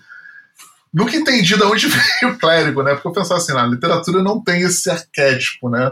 Uhum. É, realmente não, não encontro muito na literatura esse arquétipo, mas eu me surpreendi que eu encontrei vários personagens que, se eu fosse fazer uma ficha, de pessoas que aparecem no apendicene ia ser um clérigo, né? Uhum. Assim, dizem que a origem disso vem lá da campanha do, de Blackmoor, que teve um jogador que, que era um vampiro e outro quis fazer um caçador de vampiro, meio que inspirado no Van Helsing. E aí o, o Anderson deixou. Eu, eu, não tenho certeza disso, né? Mas provavelmente deve ter vindo daí mesmo, tá? Uhum. É, e no D&D original nem tem muita coisa dessa coisa de Deus, de nada, só, só nos complementos que eles vão botando, tá? Que é, realmente vem do, de uma origem divina. Ele é, ele é muito mais uma mistura de um guerreiro com com, com, o mago mecanicamente, tá? Para fazer as duas coisas. Tá? Uhum. Mas o que, que eu achei ali da, da literatura? Do... Tem um livro do, do, Paul Anderson, que é um autor de ficção científica, que é o High Crusade, tá? que é o Alta Cruzada, tá? que é um, uma, uma nave alienígena pousa na Terra para fazer a conquista e eles sempre vão ali e eles usam o raio desintegrador na população, assusta todo mundo e, e conquistam o mundo com facilidade. Mas no livro eles pousam na Inglaterra e a população da, da aldeia ali está se preparando para ir na cruzada para retomar Jerusalém. Então, uhum. quando vem aqueles seres meio hereges, assim, meio demoníacos ali, para ele alienígena de pele estranha, eles não têm dúvida, vão em carga e tomam a nave, que os caras se surpreendem, não sabem o que é aquilo. Os ingleses tomam a nave, conquistam aquilo, tomam um cara como refém, um alienista que a, ensina eles a, a, meio que sob ameaça de tortura a usar, né? E fala assim: não, então leva a gente para Jerusalém que a gente vai tomar a Terra Santa. Só que o, o, o, alienígena engana eles e manda eles de volta para a terra natal dele. Aí, e aí eles partem para a conquista do espaço. É um livro bem leve, assim, é, de, meio de comédia, assim, de, é bastante engraçado algumas cenas, tá? Bem fantasioso, né? É, bastante, tá? Não tem elementos de magia, tá? Mas o narrador é um clérigo, entendeu? É o, é o cara que, que escreve tudo, e ele é usado, ele é, ele é tratado por esse termo, tá? E clérigo não é uma palavra tão comum. A gente que, como jogador de RPG, é, já, já incorporou ela no nosso vocabulário comum, tá? Então, provavelmente, a, a origem do, do, do nome da classe pode ter vindo daí, tá? Provavelmente. Uhum. Tá? Tem outro conto do Paul Anderson, que é As Filhas da, da Sereia, né? Do Permanent Child, do, sereio, no caso, né? É, que, que tem ali uma comunidade de sereias que vive em paz com uma aldeia, né? Mas os, troca o padre e o padre fala assim, não. E, ele também é chamado de clérigo, né? E o padre fala, não, isso aqui é heresia, não dá para fazer. E ele vai nas águas e faz um ritual de exorcismo. E todas as sereias e seres aquáticos passam a sentir uma dor incrível e tem que abandonar aquela área. Ou seja, um, já é um padre ali fazendo magia de fato, né? Uhum. É que mais que eu encontro ali? Eu encontro, por exemplo, eu não tenho certeza, mas os cultistas de Lovecraft também parecem clérigos para mim. Tá? Eles meio que cultuam seres antigos, recebem é, magias não diretamente como no D&D, mas eles recebem aquele conhecimento daquelas magias proibidas. Tá? O Conan está sempre enfrentando ali um, um clérigo estigiano no, no, nas histórias, meio que se confunde com os magos, mas ele usa enfrenta sacerdotes, né? Uhum. E tem também um, um, conto desse Merritt, que é um dos autores que o Gygax bota como é, influência principal, que é o Moonpool. Esse, esse autor foi muito famoso ali na época dele, nos anos 30, 40, eu acho, e hoje está obscuro, tá? Mas ele é uma pegada meio Júlio Verne, é, só que se o Júlio Verne fizesse coisas mais fantásticas. Então, assim, é um meio que um mundo oco, né? O cara vai no subterrâneo, tá? E a inimiga é a sacerdotisa, a vilã da história, uma sacerdotisa maligna. Ela não usa magia, mas ela usa a tecnologia fingindo que é magia. Também é um, uhum. um quase um estereótipo de uma sacerdotisa maligna ali que tá ali na literatura do Apêndice N, né? uhum. Dos livros que eu li, dos, dos, poucos que eu li, que eu só tô arranhando ali. Eu, eu já li bastante coisa, mas com certeza tem. Eu, não, eu já não li 100 livros da PNCM, nem perto disso. é, então tá, vamos. É, mas é bastante coisa, já, já tem um desenho aí, né? Já, já existe um desenho aí um pouquinho. Pois é, eu achava realmente que o clérigo não ia ter nada, que era puramente mecânico. Mas sim, tem alguns, alguns personagens que, se você fosse criar a ficha, você ia botar como clérigo. Isso foi uma surpresa boa para mim. Sim. Sim. É, eu, eu sempre ouvia falar dessa coisa do Van Helsing, realmente. É, né, do, do caçador de vampiro e tudo mais, mas realmente é, esse desenho geral dele passa muito por isso aí, por, por, esses, por esses outros exemplos, porque realmente ele não é exatamente um cruzado, né? Mas também ele, ele não é, enfim, ele não é um, um padre que exorciza, mas é uma mistura dessas coisas todas, né? A gente consegue ver, tipo, de repente essa coisa do, do, do exorcista, né? Do que exorcita as sereias, a gente consegue pegar aquilo ali e falar, bom, Parece de repente o o Turn né? É, o Turn vindo daí. Então a gente consegue ver que é uma colcha, né, de retalhos ali. Tudo, tudo dessas classes, a maioria, a grande maioria é coxa de retalho mesmo. Uhum. É, ele ele tinha razão de ficar incomodado, Gygax, quando diziam que o D&D era uma meio que uma cópia do, do Senhor dos Anéis, porque não é, né? São várias fontes. Uhum. Sim. É, e agora a gente pode, de repente, passar pro Fighting Man, né? Que você botou aqui. É, o nome da classe no D&D era Fighting Man. Fighting né? Man, sim. O Homem de Armas, né? Sim. O Gygax é, gostava bastante das crônicas marcianas do Barson, né? Do Edgar Rice Burroughs, né? Que é aquela história do John Carter de Marte, que era um soldado confederado que entra numa caverna e lá ele tem o corpo dele transportado, ou a alma, não sei, para uhum. Marte uhum. e lá ele vive um monte de aventuras, tá? Que lá ele se descobre como um, praticamente um super-herói, porque ele, por causa da gravidade, ele fica muito mais forte e consegue saltar grandes distâncias, tá? Isso é uma série de livros gigantes, assim, tá? Inclusive, o, o, acho que o terceiro livro, produto da TSR, foi um, um wargame de Marte, né? Inspirado no, no nesse, nessa série de livros do Burroughs, tá? Uhum. É, logo na primeira página, o John Carter é descrito como um fighting man. Então, muito provavelmente o nome da classe veio daí. E ele é descrito ao longo do livro como fighting man o tempo todo, tá? Então, assim, por que, que ele escolheu, o Gygax escolheu isso? Depois vira fighter, né? Vira warrior, mas no D&D original era fighting man. E, uhum. assim, depois outros livros do Apendicene até usam esse termo, tá? O próprio Conan tem usa esse termo de vez em quando, o Fritz Lieber às vezes usa, mas o, o, provavelmente o primeiro, e que a gente sabe que teve uma influência grande no, o, no, no Gygax, e ele afirma isso, é John Carter, que é um guerreiro, né? A gente não tem dúvida nenhuma que ele, ele, se fosse fazer a ficha dele, seria um guerreiro totalmente. Uhum. Né?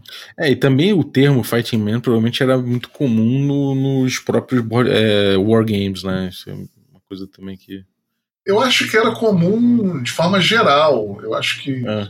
para descrever soldado, entendeu? Na, naquela Sim. sociedade ali dos anos 50, era super comum. Sim. Uhum. É, maneiro. E, bom, a gente tem, a gente tem essa é, esse, esse Fight Man sendo um. É, é, como é que eu vou dizer? Ele, ele, é quase um. É o aventureiro padrão, né? Por assim dizer. Aquele, aquele, aquele guerreirinho ali que tá ali, que, que tem, um, tem as capacidades dele bem bem default né, em relação aos outros. Inclusive, ele era o parâmetro do, de, de cálculo ali para os outros, no, no, pros, outros. É, para os outros tipos né, de personagens no Chainmail.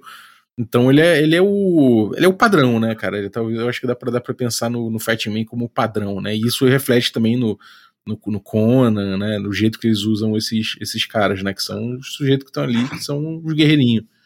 É, assim, e, e, o guerreirinho tá em todos os livros, né? De Apendicene, tem sempre é, o guerreirinho, né? Não tem como. não tem nem como você pincelar ali. É tão comum que, que não tinha como não ter, né? Assim, Sim, o Conan é interessante que, assim, ele eventualmente ele vira rei e, e tem uma, uma, série de tropas e tal, etc. E no D&D, no AD&D ele tinha um, meio que um endgame ali que o guerreiro começava a construir uma fortaleza e começava a atrair seguidores. Talvez tenha talvez estivesse tentando emular de certa forma esse final da carreira do Conan como rei, né? Mecanicamente. É, tem até a galera que coloca o ciclo, né, do Dungeon do Dungeon Dungeons and Dragons clássicos todo como o Adventure Conquer King, né? Que é um caminho que o, que o Conan faz. Né? É, né? Isso mesmo. é, é bem o caminho que ele faz. Então essa associação acho que ela é, bem, é muito comum mesmo. Nesse ponto, eu acho que é, é indissociável, assim, né? Realmente o, o cara que, que, que, tende a, a, ir virando aos poucos um guerreiro, um, um, rei, né? Que ele, ele vai conseguindo domínio, faz o forte, né? Ele, ele tem um caminho dele ali, né? Agora é, é engraçado a gente olhar o, a, o, guerreiro, porque ele é esse essa classe bem padrão, né, do pro D&D, mas aí a gente vê, vê surgir o ladrão, né? o ladrão, em termos mecânicos, ele veio meio, meio que quebrando o DD, né? A gente não tinha uma, uma, uma lógica de skills, não sei o quê. Quando, quando aparece o ladrão, ele, ele aparece de um jeito meio estranho. Ele, agora, é, de onde vem ele em termos fictícios, assim?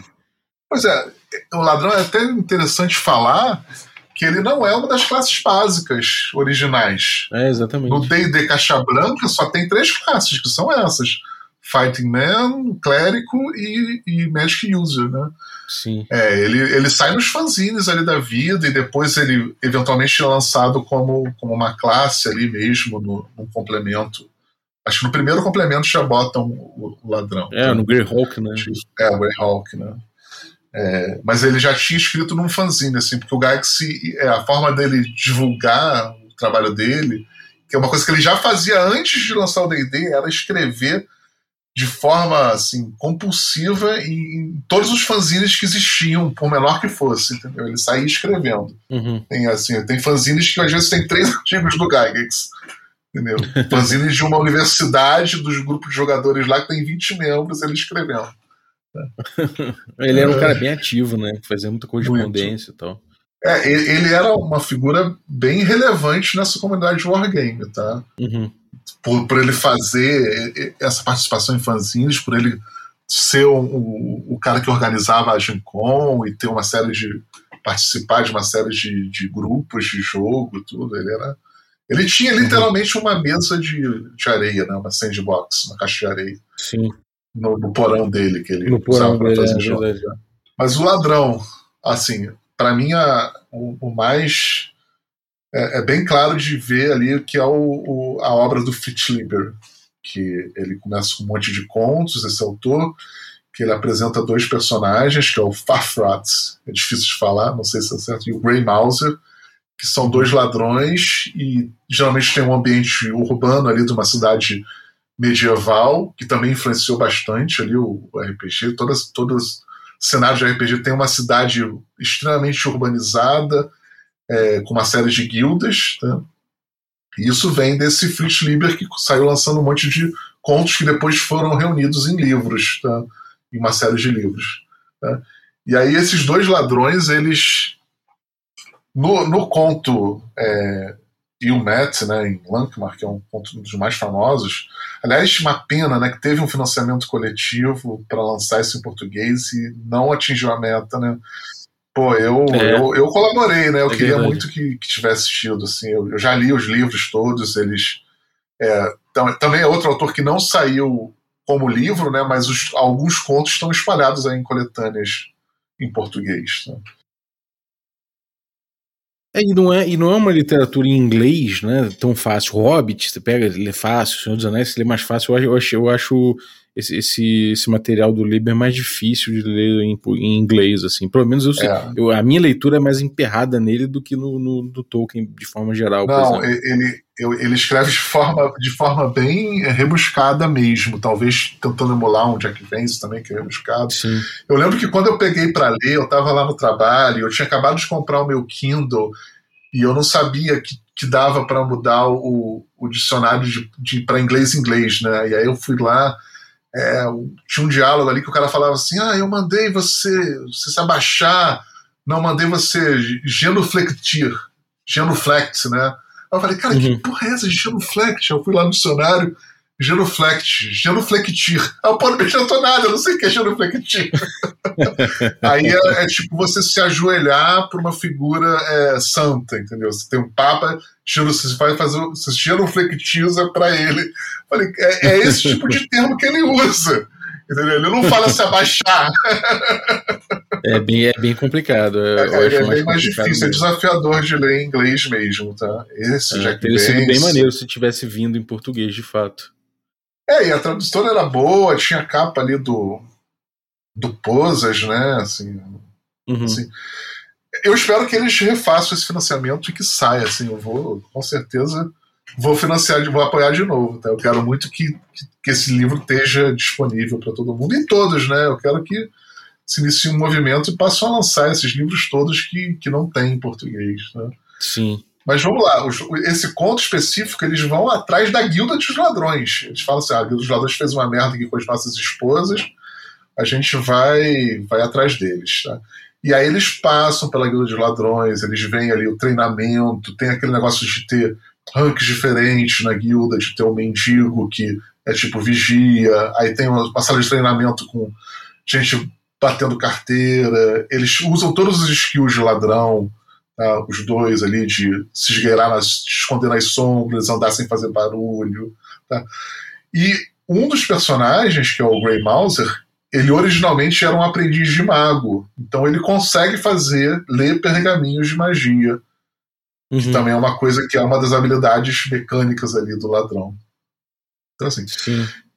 É, esse, o Grey Mouser é, é, meio que o arquétipo do, do ladrão mesmo, tá? O Farfraud é meio que um bárbaro que que rouba também, tá? Ele teria ali uns. Seria um dual class, se você for fazer a, a É esse mundo cão, né? Do Sword and Sorcery, bem rasteiro mesmo, né? Todo, todo mundo ali é meio, é meio, meio bandidão. Todo mundo é né? é meio ladrão, mercenário, né?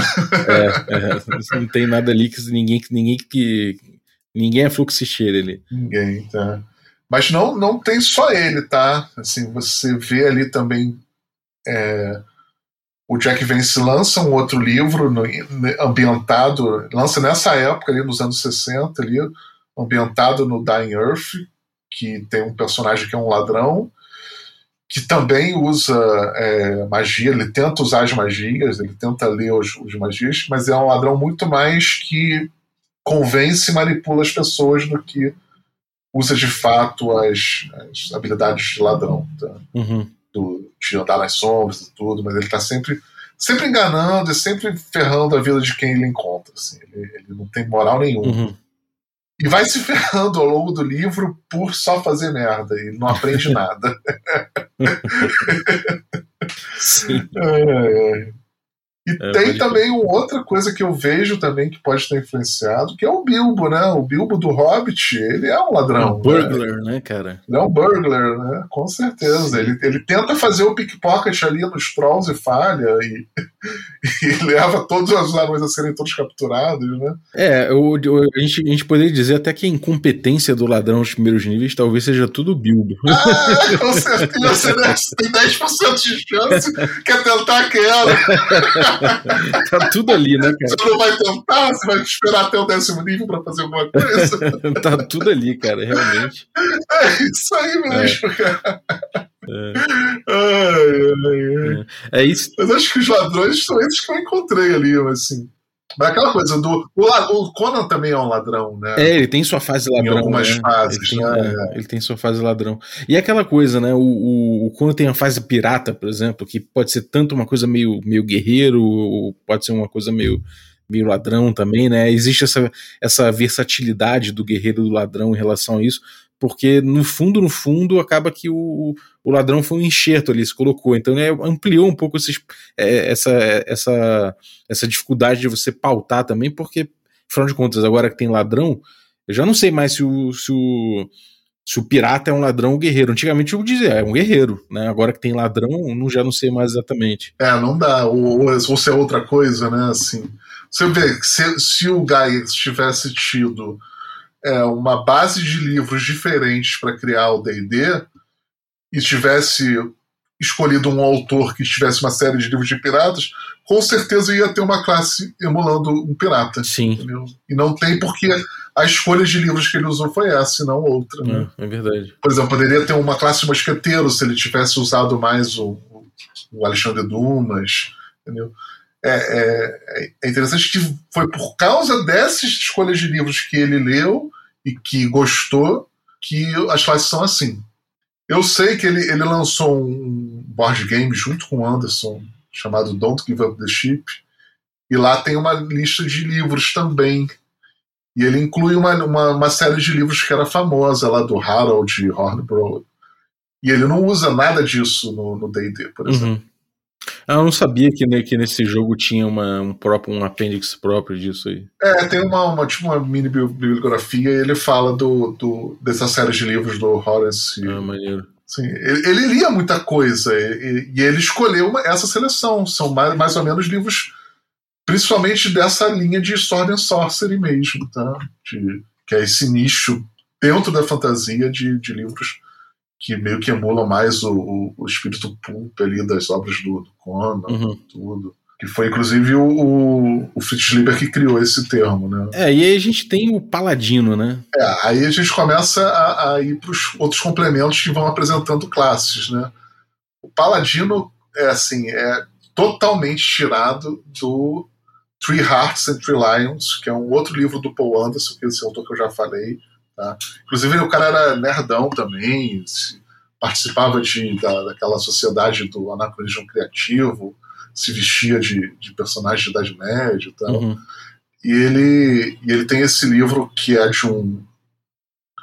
É um. Acho que é finlandês, eu não sei. Ele, ele é um cara que está ali nos Estados Unidos, estoura a Segunda Guerra, e ele fala: não, preciso voltar para o meu país. E aí ele volta e passa a atuar na resistência, enfrentando os nazistas, né, como partisano.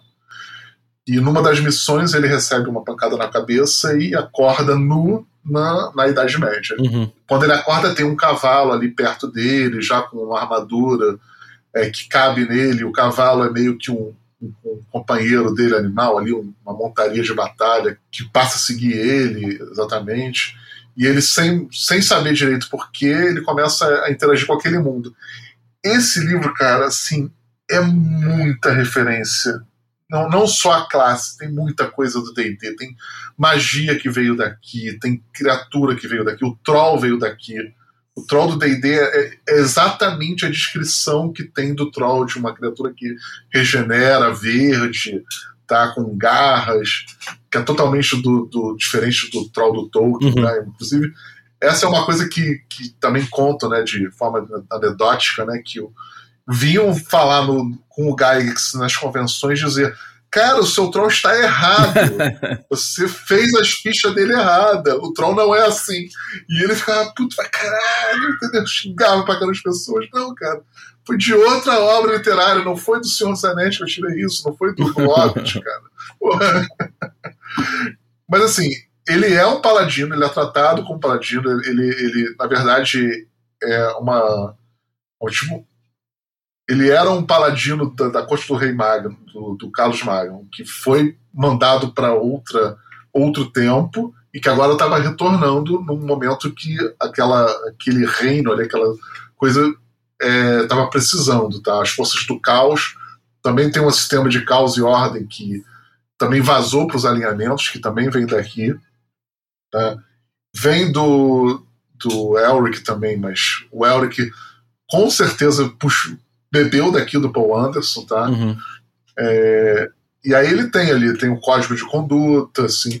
Por exemplo, tem uma cena que ele tem. Eles estão no acampamento e tem meio que uma rede de proteção, uma aura de proteção ali. E ele tem, por um segundo ali, um, um pensamento meio pecaminoso ali com a mulher que está ali, que ele está acompanhando ele. Quando ele tem imediatamente a, a rede de proteção assim, se quebra e o, um monstro invade o acampamento. Uhum. Ou seja, aquela coisa de você não poder ter é, cometer nenhum tipo de maldade, senão você perde os poderes, está ali. Tá? A história gira em torno dele, dele ir atrás de uma espada mágica sagrada. Tá? Então, todos os elementos de Paladino, inclusive o nome da classe, vieram daqui do, do Paul Anderson. Uhum. Fantástico. Rogan. Esse, e esse livro, assim, quem quiser ver realmente é, coisas que influenciaram o D&D, tem muito, muita coisa. Assim, você, todo capítulo você vai ver uma coisa que, que influenciou o D&D de alguma forma. Tá? É. Por exemplo, tem o Unseen Servants, que é o nome da magia. Tem um, quando eles encontram um mago, o mago tem um Unseen Servants com esse nome. Uhum. E é uma magia de primeiro nível. Tá? Uhum. Tem Jazz também, aquela magia de você forçar alguém a fazer alguma coisa. Sim. E, e assim, e, e é um livro que eu gostei bastante. Assim, tem gente que não que critica, mas eu, um dos meus favoritos do Apendicene, recomendo. Não tem em português, infelizmente. O Pondes até tem outras obras. Ele é um autor mais de ficção científica. Então você encontra bastante coisa de ficção científica, mas esse deveria ter. Eu acho que Uhum. se, se alguém, um editor estiver ouvindo, É, o, é um livro que eu é, recomendo. o Rei Grifo também teve aqui no café, falou um pouquinho também de, de- desse tipo de, de literatura, assim, ele recomendou também o, o, o Paul Anderson, falou que realmente é um, é um rolê muito interessante aí para quem curte esse, essa pegada, né? Esse foi um autor que eu só conheci por causa da Apendicene e virou um dos meus favoritos. Sim. Agora vamos pegar o Ranger, né? Que é o. Uh, é aquela velha discussão, né? O Aragorn aí é Ranger. é, é, é, legal falar que a gente está indo na ordem cronológica das, de quando surgiram as classes, tá? Uhum. E, e o, o, Paladino surgiu num, num, complemento, no seguinte veio o Ranger. Tá?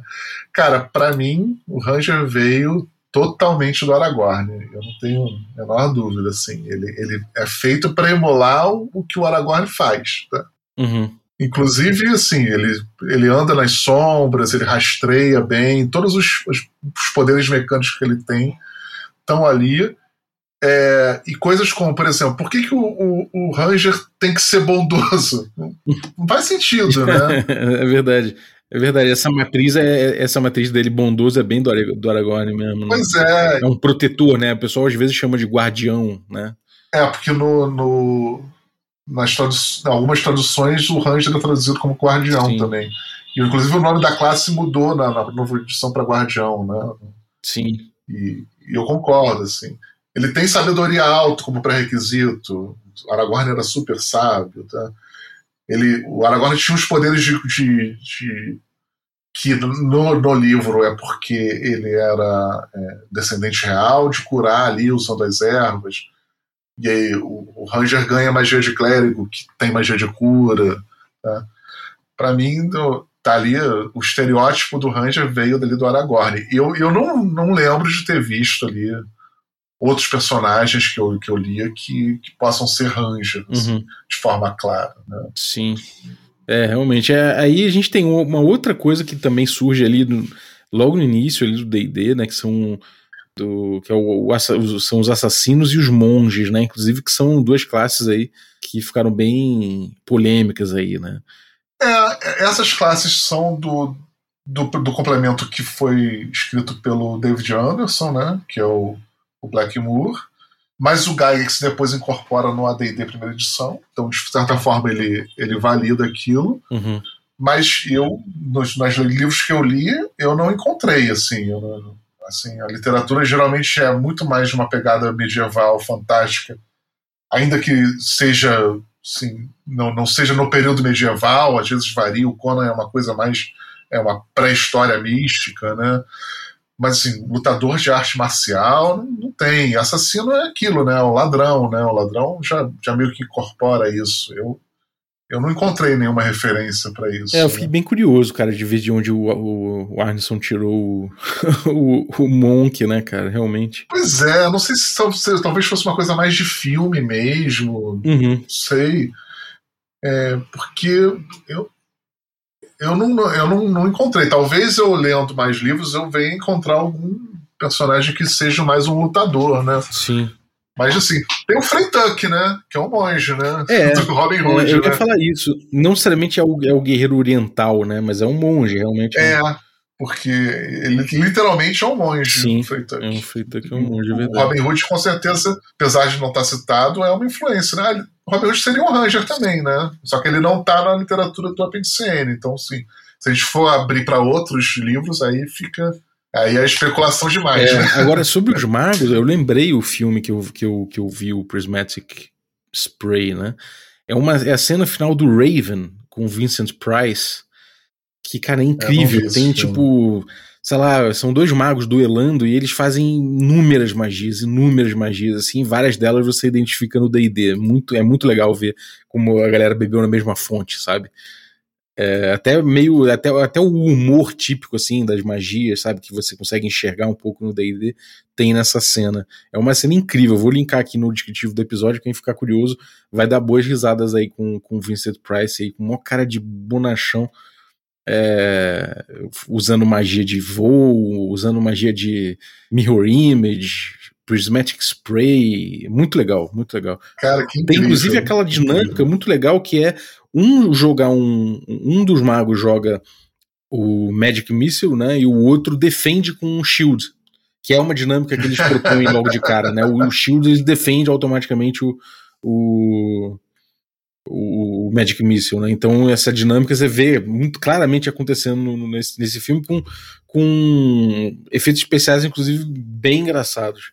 É, a gente, a gente eu estou aqui estudando mais a, essa influência dos, da literatura, Sim. mas com certeza quadrinho e filme também teve muita influência no é. no D&D. Os quadrinhos do, do Doutor Estranho, da Terra, tem ilustrações que, que o cara meio que do D&D original que o cara pegou a cena do Doutor Estranho e desenhou por cima. Sim. E lançou, porque era bem amador no início, né? Ele chamou os amigos dele, ele não tinha dinheiro ali para para contratar ilustrador mesmo. Agora vamos pegar o, o, o, Druida, né, cara? O Druida tem bastante referência, né? Eu achei que era o ilusionista. Ah, não, verdade. a gente tem que falar do ilusionista, verdade. Eu pulei direto. É, está na ordem. É verdade. O ilusionista é. para manter a ordem, verdade. É. O, assim, no AD&D, é, ele bota começa a botar aquelas escolas de magia, né, encantamento, conjuração e tal, e tem uma classe específica para ilusionista. Né? É, e só, só tem essa, só no AD&D segunda edição que eles criam uma classe, uma subclasse de mago para cada, cada escola de magia. Uhum. Né? Assim, é, eu não, não achei nenhum, nenhum é, ilusionista de fato ali no, no, na literatura que eu li até agora, tá? Uhum. Mas na obra da, da, da Andrea Norton, né, que é uma autora de YA, que foi muito famosa, lançou também os livros no início dos anos 80, 60 e depois pegou a onda do Tolkien e vendeu pra caramba, até uma autora que ficou bem famosa. Apesar do nome André é uma mulher, tá? uma das poucas mulheres do Apendicene. Ela tinha uma, uma série de fantasia que as mulheres eram as que detinham o conhecimento de magia e os homens não conseguiam fazer. Tá? E tinha um reino delas cheio de rivais do, que tentavam atacar e conquistar aquilo. Tá? É, é, descrito nesse primeiro livro, que é uma série grande, né? Elas descrevem que a protagonista consegue fazer magias apenas de controle mental e ilusão. Ou seja, descreve que existiam vários tipos de magia e ela só conseguia fazer aqueles dois tipos. E meio que parece um, um ilusionista, né? Assim, só que incluiu também o poder mental ali. Na, verdade, as ilusões dela seriam mentais, né? Elas, elas fariam com que a pessoa visse uma ilusão. Né? Uhum. Então, assim, para mim, isso é um exemplo que pode ter influenciado essas escolas e essa classe em si. Eu não sei por que, que o Gygax só criou uma classe específica para ilusionista, né? Não, não tem classe para as outras, né? Isso, é, mecanicamente, eu não sei por que, ele fez essa escolha. Tá? Mas é uma das classes, é, é, realmente uma classe de fato ali. E era até curioso que, assim, é, geralmente só mago, é, podia só ser mago só o elfo, o meio-elfo e o humano, todas as outras raças não podiam, mas o gnome tinha exceção que ele podia ser ilusionista. Eu também não sei de onde que veio que esse arquétipo que só o Gnome pode fazer magia de ilusão. Não sei de onde ele tirou uhum. isso também.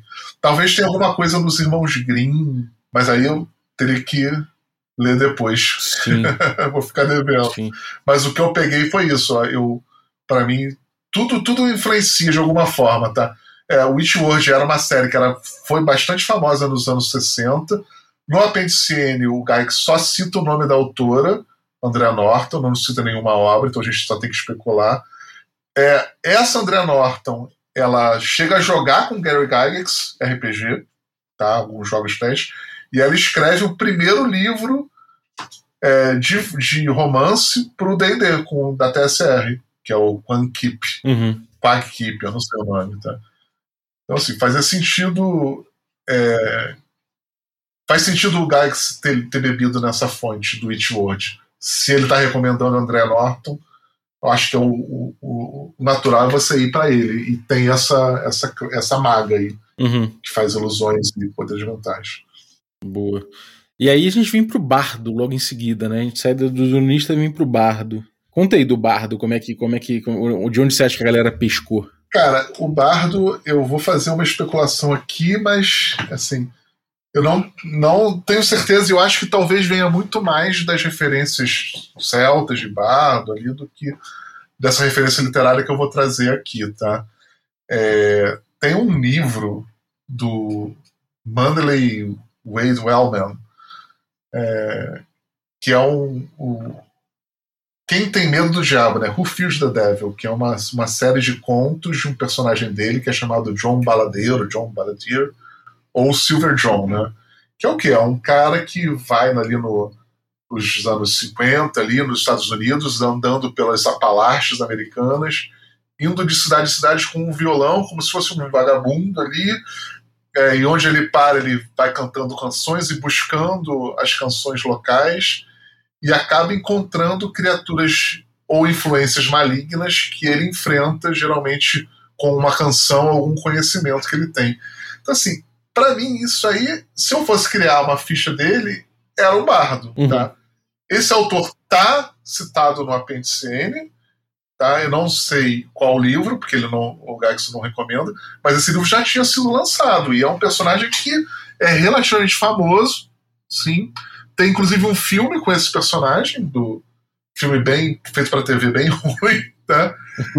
é, e assim, e mecanicamente essa classe é bem estranha, tá? Porque o você no AD&D, primeira edição, para você fazer um bardo, você tinha que começar como guerreiro. Em algum momento, no quinto nível, você virava ladrão, aí tinha que pelo menos um nível de ladrão, e aí que você podia ser virar bardo.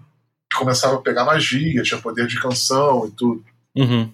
O John Baladeiro, ele é um ex-soldado também. Então, meio que encaixa nisso. E, e essa parte dele ir é, vagando pelo caminho e tudo, meio que dá um, talvez um background ali de, de ladrão também para ele. Apesar dele, dele ser uma pessoa boa não roubar, né? Mas uhum.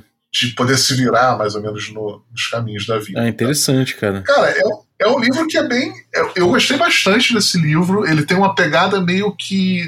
Sabe, sabe é, Monteiro Lobato ali, uhum. de pegar aquelas coisas do interior, de, no caso da cultura americana ali, dos caipiras ali, pegar todas Uma aquelas regional lá, né? regional ali, de canções locais e, e ficar resgatando, e ter uns monstros que, que parecem meio de cantiga de niná mesmo para assustar criança. Sim. Mas, mas o livro não, não tem. Não é infantil que nem o Monteiro Lobato, pelo contrário, é, é mais sério e tal. Uhum. Então, assim, esse para mim é o bardo, mas mas eu não sei se. Mas a descrição do bardo que você tem ali não. não se bem que o cara é, é moderno, né? Não, não daria uhum. para descrever como se fosse um John, né? Mas é um cara que vai indo com, com uma, um violão que tem umas cordas que são de prata, é praticamente um item mágico, porque várias criaturas é, que ele enfrenta têm uma versão a prata. Então, assim, uhum. e, e, faz meio que magia usando, usando a música. Então, assim, é um bardo tirando, sem tirar nem pôr. Não sei se foi daí que veio a classe, porque a classe até é aquele tipo de coisa que alguém lança em fanzine, o Gygax vê, opa, vou incorporar. Eu acho que saiu na Dragon antes, uhum. mas se eu não me engano, não é o Gygax que criou, mas ele incorporou no AD&D. Uhum. No primeira edição ali. É, me parece mais próximo do que a referência que eu chutava, né? Que era o, um pouco ali da, de, de lenda arturiana, né? Que você tem o, o Merlin como uma figura de, de bardo, né? O mago, o bardo, seria citado dessas formas. E aí eu imaginava que fosse uma figura que, que viesse dessa figura. Mas realmente é muito mais próximo aí do, do baladeiro, como você falou. Realmente. É, o baladeiro com certeza seria um, um bardo se fosse fazer a ficha dele. Uhum. Não, não, não sei dizer se realmente, de fato, o Gygax bebeu nossa fonte. Mas, assim, desse autor, um dos livros mais famosos é esse, né? Então, Sim. faz sentido ele ter pego, né? Esse autor depois vira uma série, assim, né? é, tem uma série de livros desse autor, desse personagem, mas que foram lançados depois do Apendicene. Acho que antes do, do AD&D foi, foi só esse mesmo, se eu não me engano, assim. Uhum. Do Confuse the Devil. Maneiro. É, e aí a gente vem pro druida, aí, aí sim vem pro druida, né, realmente.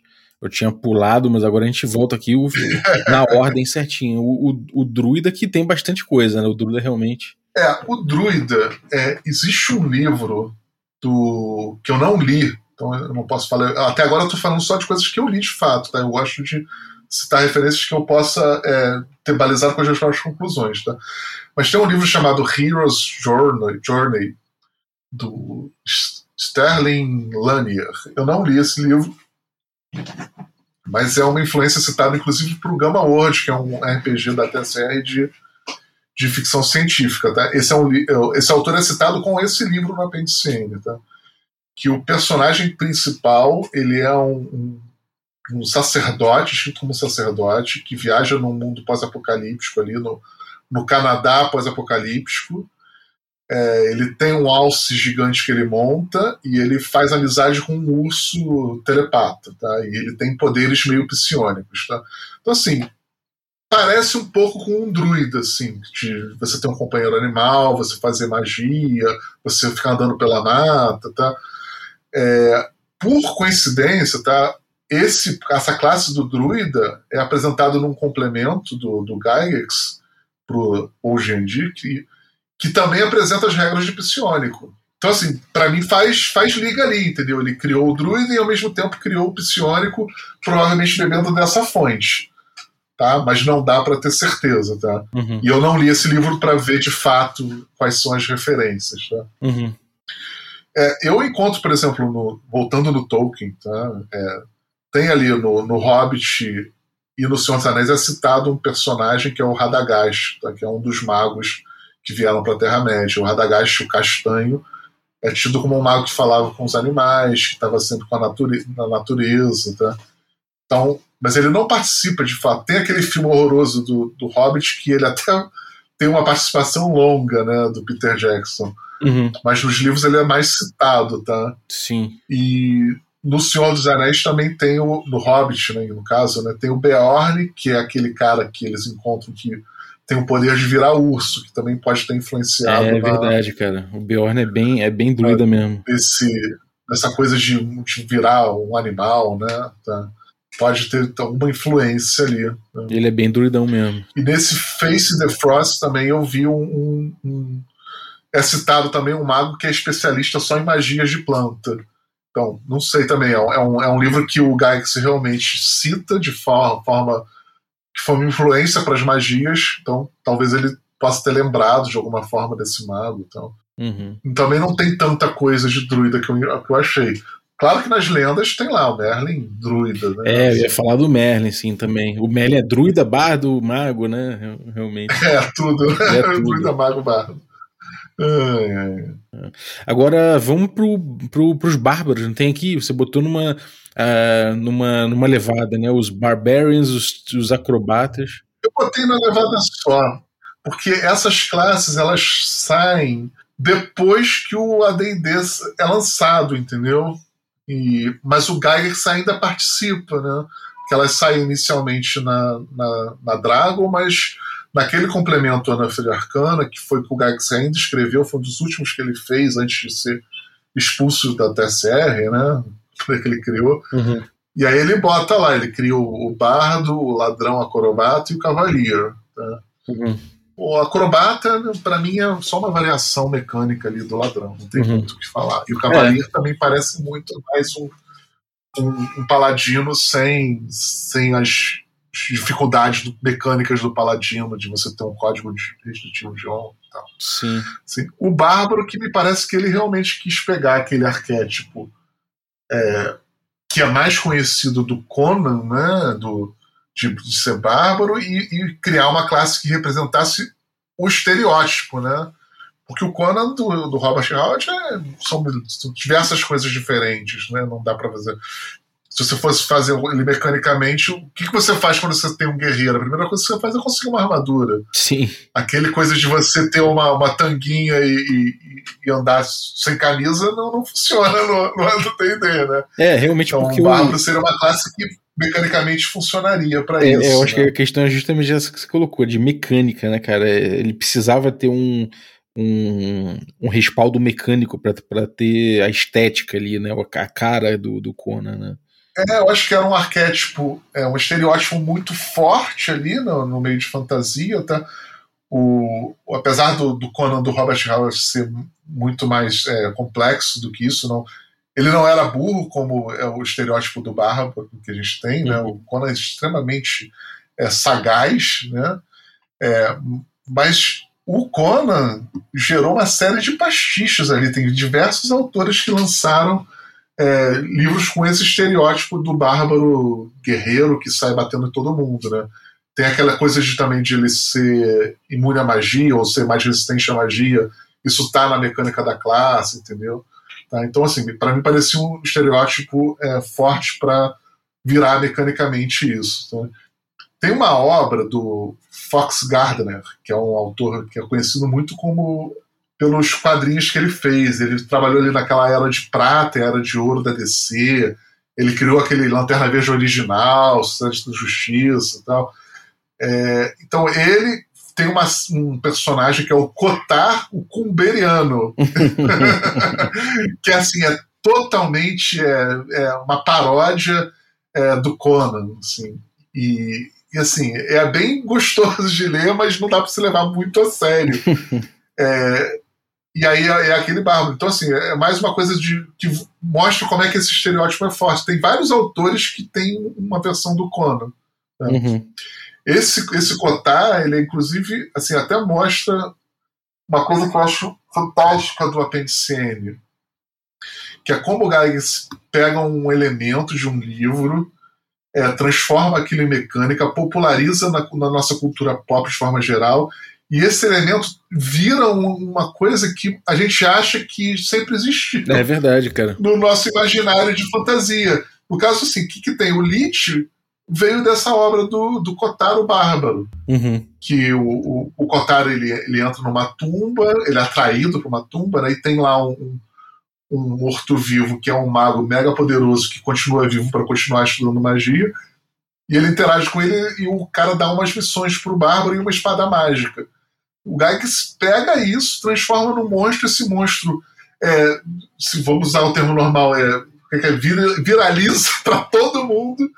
Tem lá Hora de Aventura, tem o Lich como vilão, é, Warcraft tem o Lich como vilão. Se você digitar no Google, é, no, no, na Amazon, é, Lich, você vai ter dezenas de livros com esse título. E só existe porque o Gygax leu a obra do, do Gardner Fox e botou aquilo como monstro. Uhum criou uma estatística de jogo para aquilo. E o Gardner Fox, aquilo ali, no, o Gardner Fox na obra que eu lia, é, o Lich é muito mais um sinônimo de undead de forma geral. Não é para descrever aquela criatura, porque depois aparecem outros mortos-vivos que são meio que guardas de um outro mago, que ele também chama de Lich. Mas o Gygax transformou aquilo nesse estereótipo de, do monstro, é, do, do morto-vivo mais, é, mais forte de todos, né? Uhum que é o posterior ao vampiro, né? Sim. E como é que está impregnado é, essa coisa do D&D em outras é, mídias e como isso tudo tem uma origem na literatura. Sim. Ah, é bom falar também uma coisa, uma curiosidade, tá? Essas classes do do Anuffed Arcana, elas estão no, no, desenho do Caverna do Dragão, né? É, cara, é verdade. Entendeu? A, a, tem, tem classes que são do D&D básico, mas que a, a Sheila seria o, a, a, a, ladra, né? Mas assim, a Diana é claramente uma ladra, ladra acrobata, o, o, o Bob é o bárbaro e o Eric é o cavaleiro. É verdade, cara. O Gygax lançou o Ana Arcana logo depois do D&D, mas ele já já estava trabalhando, ele trabalhou de fato nesse desenho e ele botou ali essas classes. Total, cara, tá Sim. bem impresso ali, tá Total. tá bem impresso. É verdade. Uhum. Maneiro, cara, maneiro. A gente, porra, a gente deu uma pincelada boa aqui, cara. Acho que a gente nunca é, fez. Eu nem sei quanto tempo durou, né? É, cara. É, esse bateu o recorde. Esse foi o maior café com dungeon até agora, com certeza. Mas maneiro, eu acho que valeu é. muito a pena, porque foi um passeio incrível aqui por, todas as, por todas as classes, com profundidade e tudo mais. Cara, muito, muito obrigado aí pelo, pelo, pelo teu estudo aí, pelas sacadas, né, cara, de, realmente de, de fazer a pesquisa, de, de relacionar tudo. E queria, queria perguntar, cara, alguma coisa que você, você gostaria de apontar ainda? É, dizer pra galera aí alguma outra coisa que você, que você tenha aprontado na internet, algum, algum trabalho que você esteja envolvido, alguma coisa que você queira divulgar. A hora é agora. É, assim, eu, eu realmente, é aquilo que eu falei, eu, eu não, não, não, trabalho mais com RPG, continuo no mercado editorial, tá? Mas, assim, eu, essa coisa do apendicene, eu fui lendo os livros, depois de um tempo eu fui vendo que eu ia esquecendo as coisas que eu lia mais lá para trás. Uhum. E eu senti a necessidade de botar isso por escrito. Então, assim, eu tenho um medium ali que eu, que eu não atualizo muito, que eu vou botando dos livros que eu tô lendo mais atual. Eu termino de ler, eu escrevo as minhas impressões para ficar guardado, porque senão eu vou esquecer tudo e daqui a 10 anos eu não vou lembrar de nada que eu dessas referências todas que eu vou encontrando e falando, caraca, que maneiro isso pode ser isso. Uhum. E, e, essa é uma das, das diversões que eu tenho ao ler a literatura do Apendicene, assim. E assim, vou convidar para vocês todos, assim, vale a pena ler. O Gags não mentiu ali, são horas de entretenimento mesmo. Sim, seria legal se mais pessoas lessem e tirassem suas próprias conclusões e ampliassem esse debate aí. A sensação que eu tenho é que eu tô, quando eu leio um material de Appendix N, de fato, a sensação que eu tô é indo na, na fonte do que, do que é a origem do D&D. Não é mais o que é hoje, né? A gente sabe que o D&D hoje em dia ele tem outros outras referências e tudo mais, mas a gente sabe que a origem do D&D, né, o, o chassi do D&D em termos de fantasia, ele tá ali e realmente é muito gostoso ler e identificar isso, né? É você se encher de bagagem para esse tipo de jogo que tem essa, esse tipo de referência realmente faz muita diferença. É, nessa visão de que sim, não é um, um limitador para você jogar. Sim, você pode jogar sem ter lido isso, mas você ter essas bagagens só vai ampliar e melhorar os seus jogos. Né? É. Maneiro, cara, maneiro. Pô, obrigado demais, Lúcio. Vai usar, Pô, cara. Eu também agradeço pelo, pelo Café com Dungeon, é fantástico. assim, podcast diário, eu já te falei antes, não sei como é que você consegue, realmente. Muito é, bom. Estamos juntos, é. muito obrigado mesmo. E, cara, é, valeu você que ficou ouvindo a gente até agora. Muito obrigado por, tua, por, acompanhar a gente é, nessa né, viagem. Esse programa foi longo, né? É, bom, é bom que dá pra, dá pra ir de, do Rio até, até Teresópolis, assim, ouvindo ele tranquilamente.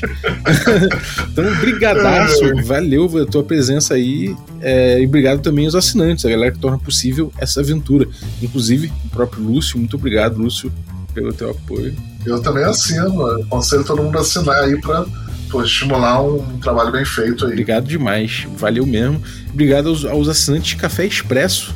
Né, dentre eles eu vou agradecer aí a Isabel Heinklin, obrigado Bel, obrigado também aos assinantes de Café com Creme, então Vasco José Santos Lima, muito obrigado pelo teu apoio Vasco, e agradecer também aos assinantes de Café Gourmet, e aí são eles aí o Chico Siqueira, o Erasmo Barros, a Pati Brito, o Adriel Lucas, o Diego Sextito, o Rafa Cruz, o Abílio Júnior, o Denis Lima, o Marcelo Craven, o Jean Paz, o Rodrigo Avelino, o Francioli Araújo, o Rafael Mingo, o Caio Messias, Pedro Cocola, Erasmo Barros, Tito Lima, Jarbas Trindade, Germano Assis, Gleb Duarte, o Play Moulense e o Rodrigo de Lima Gonzalez, o Ney, da Guilda do Ney. Galera, muitíssimo obrigado pelo apoio de vocês, um abraço e até a próxima.